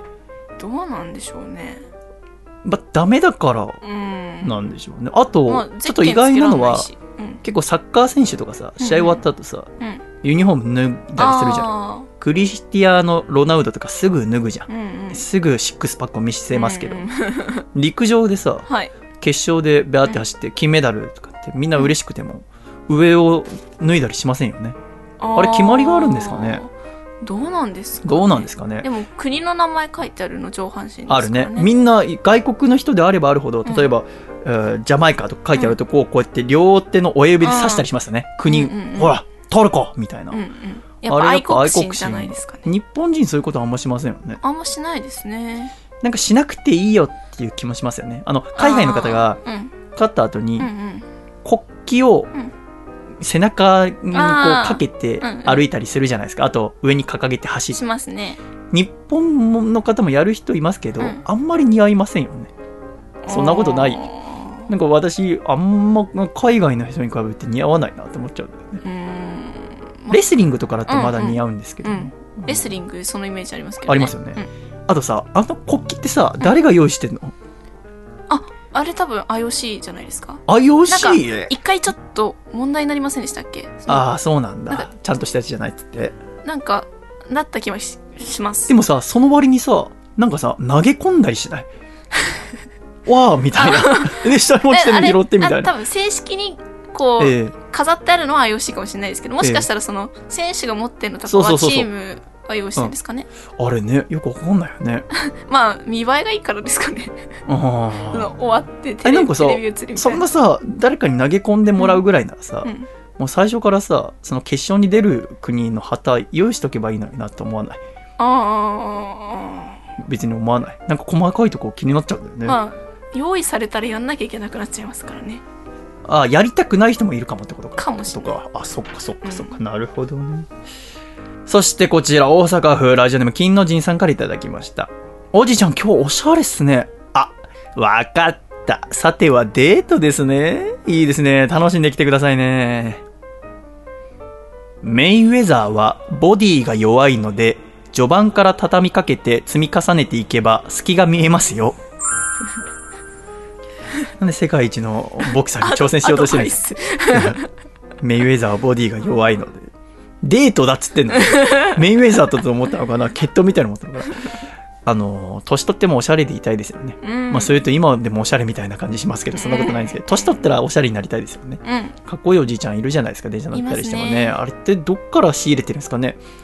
おじさんとかは、うん。レオンとか読みゃいいじゃないですか。あ70歳ぐらいのおじいさんが、うん。かっこいい服着てるのって、あれどっから仕入れてるんですか？あれ多分もうその4 5 0代ぐらいからうん通い詰めた行きつけのよ洋服屋さんとかじゃないですか、ね、あーブティックとか、うんそういうとこで。あれもかっこいいですよね。かっこいいですよねそういうの見ると、やっぱ自分の年に合って格好してる人見るとね、うんすごく男性でも女性でも素敵だななんて思いますけれども。うんこちら、山形県ラジオネームベネットを静かに暮らした。えあ、おじいちゃん玉ねぎ好きなんですね。あ、僕もすごく好きですよ。玉ねぎを切っている時に涙が出ないようにするには、冷やすといいそうですよ。これ本当？あなんか本当ですよね。あの一回玉ねぎ半分とかに切っといてえでラップしといえ、てええ、ええ、で冷蔵庫に一晩置いとくとええ。大丈夫なんですよ。一晩置くのめんどくさいな。だから夜とかやって朝置くのもいいですし朝のうちに半分だけ切っとい半分にだけ切っといて夜夕飯時。そうなんだ。それだけで全然違いますよ。あの、ゴロッとさ、その玉をさ、冷蔵庫に入れとくだけじゃあんまき意味ないのかな。ね。効果が高いのは切ってラップとかでうちはい包んで。つも半分に切ってやから。ってんだ。はい。うちはいつも半分に切ってから冷やしてます。ちょっと涙流したいみたいなとこありませんか？いやないです。ないか。なんでわざわざえだって。ああ、料理してる？って思わない？だって辛いの分かっててその道を選ぶのってなんでですか？辛いと思ってないからかな。ああじゃあいいんじゃないですか私辛いと思って毎日やる人とかからするとあれかな。なんかさ、いろいろあるじゃないですか。涙出なくするにはみたいな。うん鼻にティッシュ詰めればみたいな。うんあ全然聞かなかったけどね。あへえ聞かないじゃん。のこのラップうん切るうん玉ねぎはちょっとやってみようと思います、ね。いいですよありがとうございます。今週最後、アドバイス。こちら。愛知県のラジオネームゆかぬばんさんからいただきました。おじいちゃんおはようございます。おじいちゃんは朝はご飯派ですか？パン派ですか？僕はね、パン派ですね。街で綺麗な女性に突然話しかけられても、高価な壺を買わされる恐れがありますので、決してついていかない方がいいですよ。これさ、先週来たその西村って男は、やっぱ変人でさ、街中で声かけてくる、この、まあ、これ壺って書いてあるけど、絵とかをさ、買わせる。あの、有名なのが、秋葉原駅出てすぐのとこにあるんですけど、うん。そのお姉さんとすごく話をするのが好きっていう。初めて聞いた時もう恐ろしかったですよ。夜なんか、うん。彼の21歳ぐらいの誕生日の時、うんうん。誕生日をお互い祝うってことにしてたから、寿司買ってきて、ん。彼の部屋で寿司食べてる時に、うん。ちょっと酔っ払って、佐藤、俺の趣味一個聞いてくれるかっつって。何？つって。俺ね、あの、壺とか絵とか売るセールスのお姉さんいるじゃん。つって、うんあーつって。あのお姉さんのなんかティッシュとかもらって、そのまま建物の中入れられて、で、会話をして、絵を買わずに出てくるのが好きなんだってカミングアウトされた時。あ 彼とは腹を割って喋るのはやめようって思ったことを思い出しました。隣に住んでいるおじいちゃんにアドバイスをしてあげようこのコーナーは懸命におじいちゃんと書いてラジオアートマーク細身のシャイボーイ .com でお待ちしております。ではジングル。愛知県。ラジオネーム内藤隼人さんからいただいた細身のシャイボーイがお父さんと仲直りするホウホウ。お父さん甲子園の放送でチアガールが映った時だけ正座するのはやめてくれよ。せーの。細身のシャイボーイのアコースティックレディオ。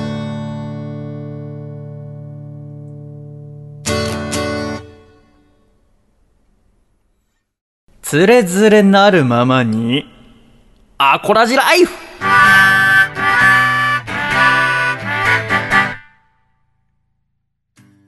つれづれなるままにアコラジライフ。このコーナーではアコラジッコからいただいた日々の生活に関するお便り、気になることをどんどん紹介してまいります。楓さん。はい今週もたくさんお便りいただいております。ありがとうございます。今週の1通目、茨城県ラジオネーム、とにかくモテない小林さん、男性25歳の方からいただきました。皆様、シャイ、シャイ、ラジオ超初心者の私が、少し疑問に思ったことがありましたのでメールさせていただきました。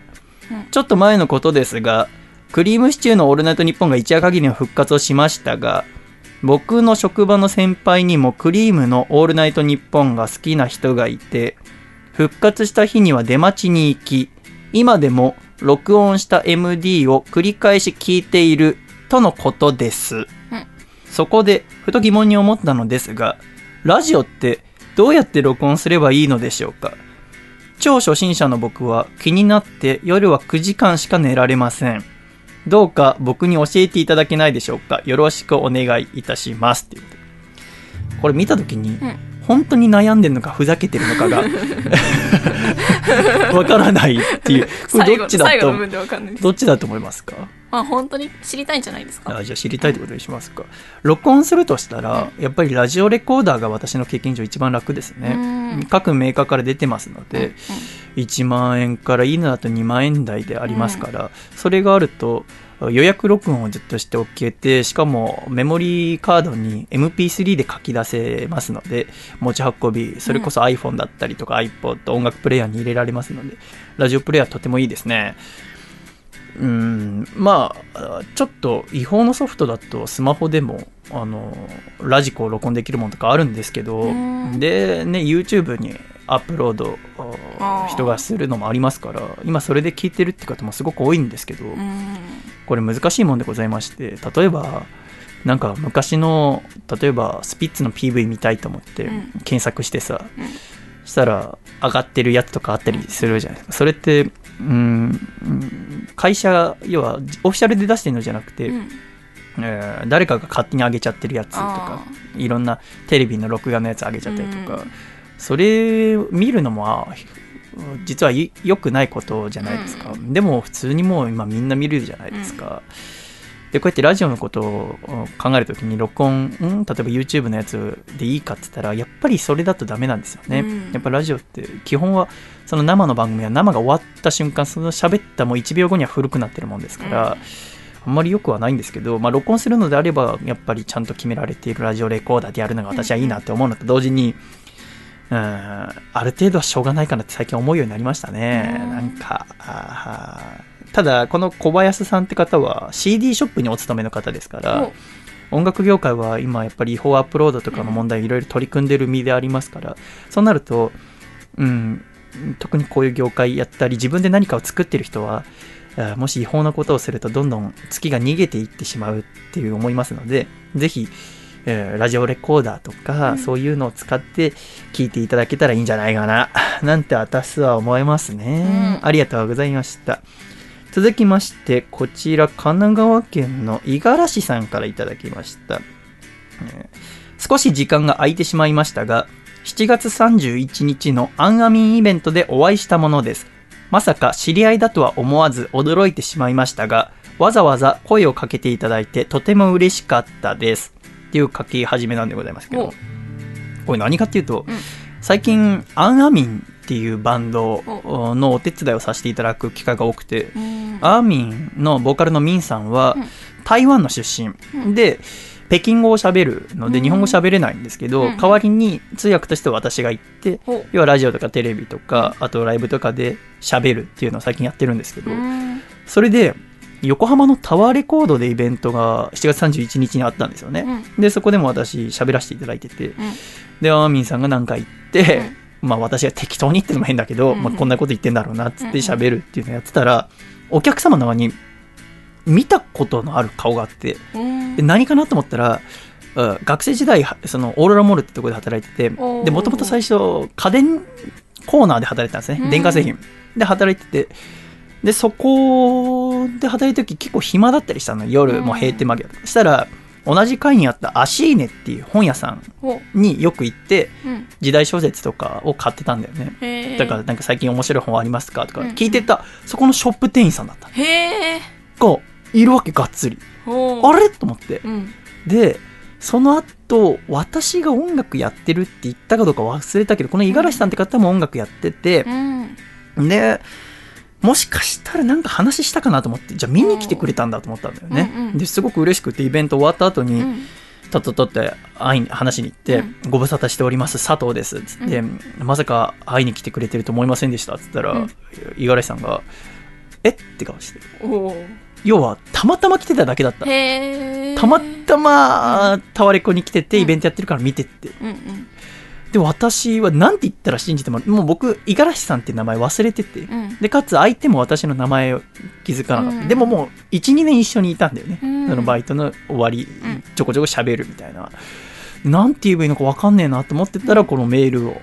要は、私、細身のシャイボーイっていうのやっててって言ったら、メールをいただけたんだよね。えーこの写真を見てはっきりと思い出しました。今見比べてもシャイボーイとは別人に見えるので、なかなか結びつきませんでした。ってことで、これを私ホームページに昔の写真とかを上げたりするんですけど、これなんですけど、お？今楓さんにはスマートフォンをお渡ししますがこれ私が家電量販店で働いてるまだ大学生ですからレー。シック手術をする前なのでメガネをしてるんですね。してますね。この私と今の私って結びつきませんか？確かにうんまあずっとその写真の人だと思ってたら今のシャイさん見たらパッと見じゃわかんないかもわしれないかんないか。なんかあそうかな。とメガネ一つでやっぱ印象って結構変わんだなと思いながら、で、えー不思議な縁があるもんだなと思いました。と思って、あの日はとても励まされました。後でホームページを拝見し、音源、ラジオも少しずつ聞いております。自分もずっと忘れられない人がいたり、ジャンクリスナーだったりするので、他人事じゃないなと感じることが多かったです。また機会があったらお会いしましょう。ライブやラジオもアンテナを張っていきますので、こちらから伺うこともあると思います。お元気で。こうやってやっ続けてると、うんふと思いもよらないところで再会することがありますので、うん楽しいもんでございますいいね。続きまして、こちら東京都20歳の女性、ラジオネーム小林こと夏海さんからいただきました。先週行われた DDT 戦うビアガーデンハッピーモーテルデーの観戦に行きました。うんうん成人してから初めてのビアガーデンプロレスで、お酒を飲みつつプロレスを見るのはこんなにも楽しいのかと実感しました。オープニングから、弥生県行こうよとフォーモーレップス、一緒に来ていた友達の目も気にせずに熱唱し、アントーニオ・本田監督のシングルの試合、ヒロシさんと竹下さんのタキシードマッチ、映像班福田さんのプロポーズでハッピーエンド、内容盛りだくさんでとても楽しく幸せな時間を過ごすことができました。ありがとうございます。また来年もビアガーデンプロレスハッピーモーテルデーを観戦できることを願っています。とのことですね。お越しになってたんですね。おそらくね、プロレスが好きで、そこからアコラジオを聞いてくださってるんだと思いますけどね、いろんな出会い方があるもんでございますからね。ですね楓さんはお酒はこの夏はそんな飲んでない、あんまり飲んでないかもしれないですね飲みたいと思うことないんだ。ああうん飲みうん。誘われてお酒を飲みに行くことありますけどあんまりうんお酒飲みたいのはないかも。あそっか。このお酒を飲みながらプロレスを見るってすごく面白くて、うーん。うん。このビアガーデンプロレスは終わってしまったんですけども、酒場プロレスってお酒を飲みながらプロレスを楽しもうっていう興行はうん。定期的に行われてますので、うん。ぜひ気になる方は調べてみてはいかがかなと思いますね。続きまして、こちら、神奈川県横浜市栄区のラジオネーム、水曜定休さんからいただきました。皆様、お疲れ様。お疲れ様。お疲れ様細見さん、F 横湘南キング決定戦 in 大磯ロングビーチ、お疲れ様でした。お疲れ様でした。これあの、FM 横浜のイベント、夏のイベントで、いろんなパーソナリティの方が出て F 横のね、で、誰が一番夏男かっていうのを決めるっていうのを、大磯ロングビーチっていう、すごく広いプールで行ったんだけども、細見さんと一緒にライブをした、さくちゃんのスタッフさんのツイッターに、細見さんが植松哲平さんを蹴落としている動画がアップされていましたので、きっとワイワイ楽しいイベントだったのでしょうね。F 横 DJ 陣と共演してどうでしたか？何か印象に残ることがあったらお聞きしたいです。とのことですね。すごく楽しかったんですよね。いろんなパーソナリティの方と一緒に過ごして、で、お食事一緒にして、で、帰り打ち上げご一緒させてもらって、で、みんな、光国さんをはじめたくさんの方と最後、電車乗って帰ってきたんだけど、で、いろいろ喋ってて、ただ、あの、光国さんが言うのは、細身がすごく壁を感じるっていううん言うんだよね。もっとなんかこうラジオに関して頼ってきてくれたりとか、うん。オーディションとかうんの話してきてくれればいいなら F 横で喋りたいっていうのを、うん。なんかすごく壁感じるんだよなって言ってみんなでなどこにそれがあんだろうなって話して自分ではあんまり考えたことなかったから、で何かなって言ってで最終的に分かったのは私が私に自信を持ってないっていう。あのがなんかあるらしいんだよね自分の中にね、へー。自分でも全然気づいてなかった。けど、うん。で自分のうん理想のラジオパーソナリティに慣れてないからうん。そういうオーディションお願いしますとか、うん。なんか一緒にやらせてくださいっていうのを言えないんじゃないかっていう話だって、なんかもうお酒が入ってたのと多分日焼けしたのもあってわもうみんなの前でボロボロ泣いちゃってさすげえ恥ずかしかった。でもうん夏一番の思い出でしたねありがとうございます、えーそしてこちら、東京都ラジオネームもっこりさんからいただきました現在8月19日、午前4時半、リオ五輪、この後、吉田沙保里選手のレスリング決勝があるらしいので、3時過ぎから待機していたのですが、なかなかなかなかなかなか始まらないので、もう寝ちゃおっかな。明日も7時起きだし。とのことですね。これすごくわかるよね。うん。柔道もそうですけど、決勝と準決勝の間に3時間ぐらい間がありますそう、よね。結構ね。で、テレビの、なんか、テレビ欄の時間とか見ると、3時から中継始まるっていうか、起きてると全然始まんないんですよ。このじ、もう真夜中の頑張って起きた後の1時間とかって長いよね。で、辛くて寝ちゃったなんて方も多いのんじゃないかなと思います。私すごく気持ちわかりますけど、たまたま、今日、だから、けこれ撮ってる収録してる今朝にね、吉田沙保里さんの試合ありましたけど、うん。私、うまいこと起きれて、はっと起きて、起きた瞬間にちょうど吉田さんが入場してくるところだったから、へー。見ましたけどもね、感動しましたね。お疲れ様でしたと思いましたが、今週、メッセージテーマ設定しておりました。今週のメッセージテーマは、私の、ボン。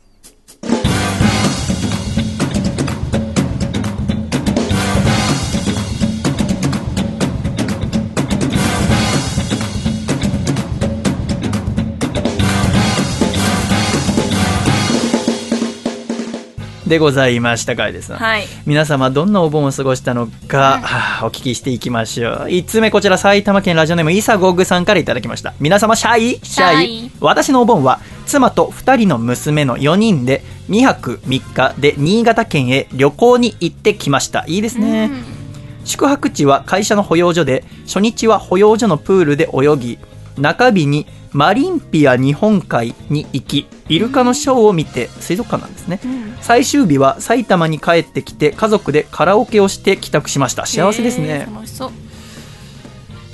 私は新潟県の地酒である角霊を一生買って帰りました。鶴の年齢と書いて角霊旅行中は家族のお世話でクタクタでしたが大好きな日本酒があれば幸せです。これからも皆さん頑張ってください。とのことですね日本酒を出先で買うのはすごくいいんですよ。あの土地土地の思い出をそのまま家に帰った後味わうっていうのは旅行をより楽しくするいいことだと思いますね、うんありがとうございます。続きましてこちら山形県ラジオネームベネットは静かに暮らしたいさんからいただきました。皆様シャイ。シャイ、略してみなシャイ。みなしゃい。自分は お盆はほぼずっと仕事をしていました。お疲れ様です。もともとカレンダー通りの休みを取れない立場なのでこれはもう慣れっこになっています。なので自分にとってお盆はほぼないに等しいです、うん。その代わりお盆の1週間前に仙台で行われた大喜利ダイバーと東北大喜利杯という2つの大喜利の大会に参加してきました。普段はめったにできない生での大喜利を思いっきり全力でやれたのでよかったですこれがある意味自分のお盆の思い出です。大喜利の大会。ほ恐ろしい。活躍できる気しないもんな自分が出たとしてね。でもこうやってね、あのお盆の時期とか毎日のようにいろんなイベントが行われてますので、もういろんな情報を知るだけで楽しいですよね。そうですね。続きましてこちら栃木県ラジオネーム山田さん号シャイさんこんにちシャイこんにちシャイ私のお盆はとりあえず毎日地元の札幌へ帰ります、うん過去5年は大阪で働いており今年からは栃木で働き始めた。ということでこの帰省だけでもちょっとした旅行気分です。ほん。地元では友人たちに会ったりする予定ですが本日11日の時点ではまだ札幌の実家で家からアクセスできるポケモン GO のポケストップをただただくるくるしているだけで時間が過ぎています。先ほど道具箱がいっぱいになり何を捨てるか頭を悩ませる NOW ですシャイさん今年は最高の夏にしましょう。とのことです。ポケモン GO でお盆終わっちゃうのはちょっとかわいそうですけどね。どうだったんですかね。これメールいただいた時は8月11日ということでございますけども、えー何を捨てるか、うん、頭を悩ませる NOW ということですけども。元気のかけらみたいなやつと、あともうモンスターボールそして普通の傷薬いい傷薬は全部捨てちゃっていいです。ありがとうございます。元トレーナーからのアドバイスでした 今週最後のメッセージテーマのメールでございますね。こちら。ラジオネームアマシットさんからいただきました。お疲れ様です。このメールは先週のテーマメールを送ろうとして夜中にメールを打っていた際なぜかツイッターを開いて収録がすでに終わっていることを知り唖然としたところで終わっています。皆さんも私がどこで唖然としたかを共有していただけると私の魂も報われます。テーマが盆だっただけに。あんまりよくわからない始まりから始まりましたがちょっと多分私に怒ってるんだと思いますけども それだけ伝わってきましたけど。今週のテーマ「私の盆」の前に先々週このテーマを発表する前の細見さんが盆に対する意識が低いとおっしゃられていたのですがそれを聞いて盆の意識が高いって何なんだろう？先祖のことも人脈と言いながら墓に水素水でもかけて MacBook を開き墓に向かって長めの自分語りをしながらそれがどう見られているかを自己プロデュースでもするのだろうか とか考えて白目向きそうになっています。とのことですけども。すいません変なこと言いました。盆に対する意識が低い。確かに逆はね意識高い。盆をすごく大切に思ってわかんないですけどあの盆踊りとかをでもすごく毎年命がけでやってるおばさんとかいましたけどね近所そういう人は私は盆に対する意識が高いなと思うんですけどなるほど墓に水素水かけ出したらもうたまったもんじゃない？の ねと思いましたけど。今週もたくさんのメールありがとうございました。つれづれなるままにアコラジライフこのコーナーは私たちに手紙を書くような気分に送っていただければと思います。っていうのが来週のメッセージテーマ発表いたします。来週のメッセージテーマはこちら。私の好きなコンビニ。ということで、はい。ちょっとふとですね私うん。気になったんですけど、皆さんうん。お好きなコンビニってあるのかな、あー。こだわり？うんうん。私はセブンイレブンが好き。あなぜならお惣菜というか、ね冷凍品だったりとか、うんうん。食品系が美味しいから、ー美味しい。一人暮らしをするようになってからまたよく行くようになりましたが、うん。私の家の近くのセブンイレブンが潰れてしまいましたのでね。だから真ん中でちょっと駅の近くまで行かなきゃなくなっちゃったんですけどももともと AMPM がすごく好きだったんですよね。知らない人ももしかしたらいるかもしれませんけども、うん。AMPM っていううんガソリンスタンドなどに併設されてよくあったんですけどね、うん。楓さんはこのコンビニ好きだよなんてありますか？私もやっぱりセブンイレブンが好きですね。あ本当ですか？アイスコーヒー美味しいんですよねあアイスコーヒーコンビニで飲む派ですか？飲みますね。学校にセブンイレブンがあって。うん。あ、学校の生協みたいなところにあるってことですか？そうですね。ひ体育館の横にあるのでまあ授業の合間にアイスコーヒー買ったり部活の練習が終わった後にアイス買ってみたり。うんするのでうん。大好きですね、セブンイレブンは。まあ、そうでしたか、うん。ということでぜひ皆さんのですね好きなコンビニ教えていただき、もしよろしければそのコンビニの特にどんなとこが好きだよとか、うん。うんこればっか買っちゃいますねなんてのも教えていただければと思います。ではジングルをお聴きください。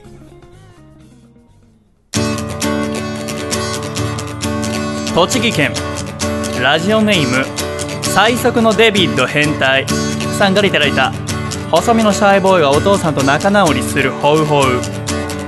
お父さんどうしたの？急にトレーニングウェアに着替えて。え？オリンピックを見ていたらいても立ってもいられなくなってとりあえず体動かしたくなったって？その気持ちわかるよ。一緒に走ろう。せーの。細身のシャイボーイのアコースティックレディオ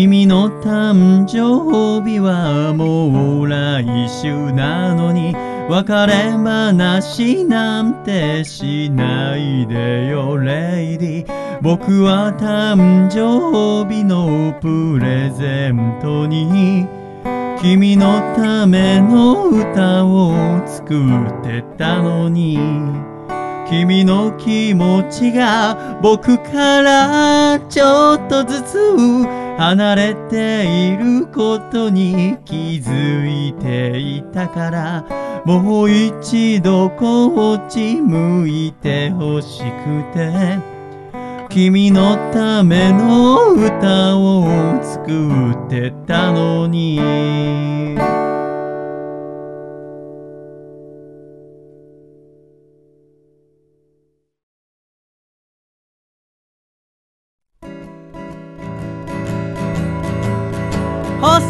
のシャイボーイ細身のシャイボーイ細身のシャイボーイ Oh yeah 細身のシャイボーイ細身のシャイボーイルールールー。フー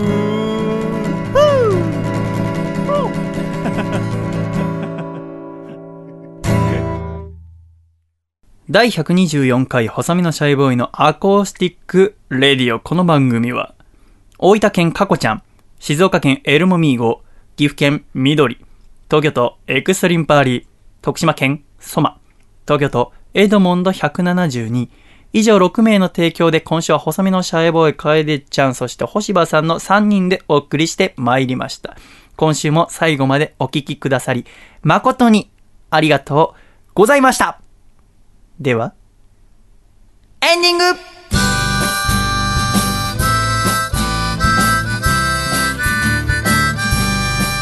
暖かいシャイということで、第124回細身のシャイボーイのアコースティックレイディオもエンディングでございます。楓ちゃん、はい星葉さん、今週最後までお付き合いいただき誠にありがとうございました。ありがとうございます夏が終わっていくい。やー悲しい寂しい楓ちゃんは明日から群馬。群馬で、アスレチック。そううん、楽しそうですね。川とかも入らないですか？あどうなんでしょうねなんかあんまり予定立ててないの？そうなんです近くにあるのは牧場とか聞いてるのでまあ自然の中で遊ぶんですかね遊ぶのか。いいな楽しみですよまだあと休みは1ヶ月ぐらいあるそうね。何するんですか？この1ヶ月何しましょうでも9月はちょっとテコンドーの大会があるので間。そこを頑張ってうん。うん。ちょっと全日本の出場権取っちゃいたいななんて思ったりしそうでますけどね。頑張っていただきたいということで。頑張りますよ。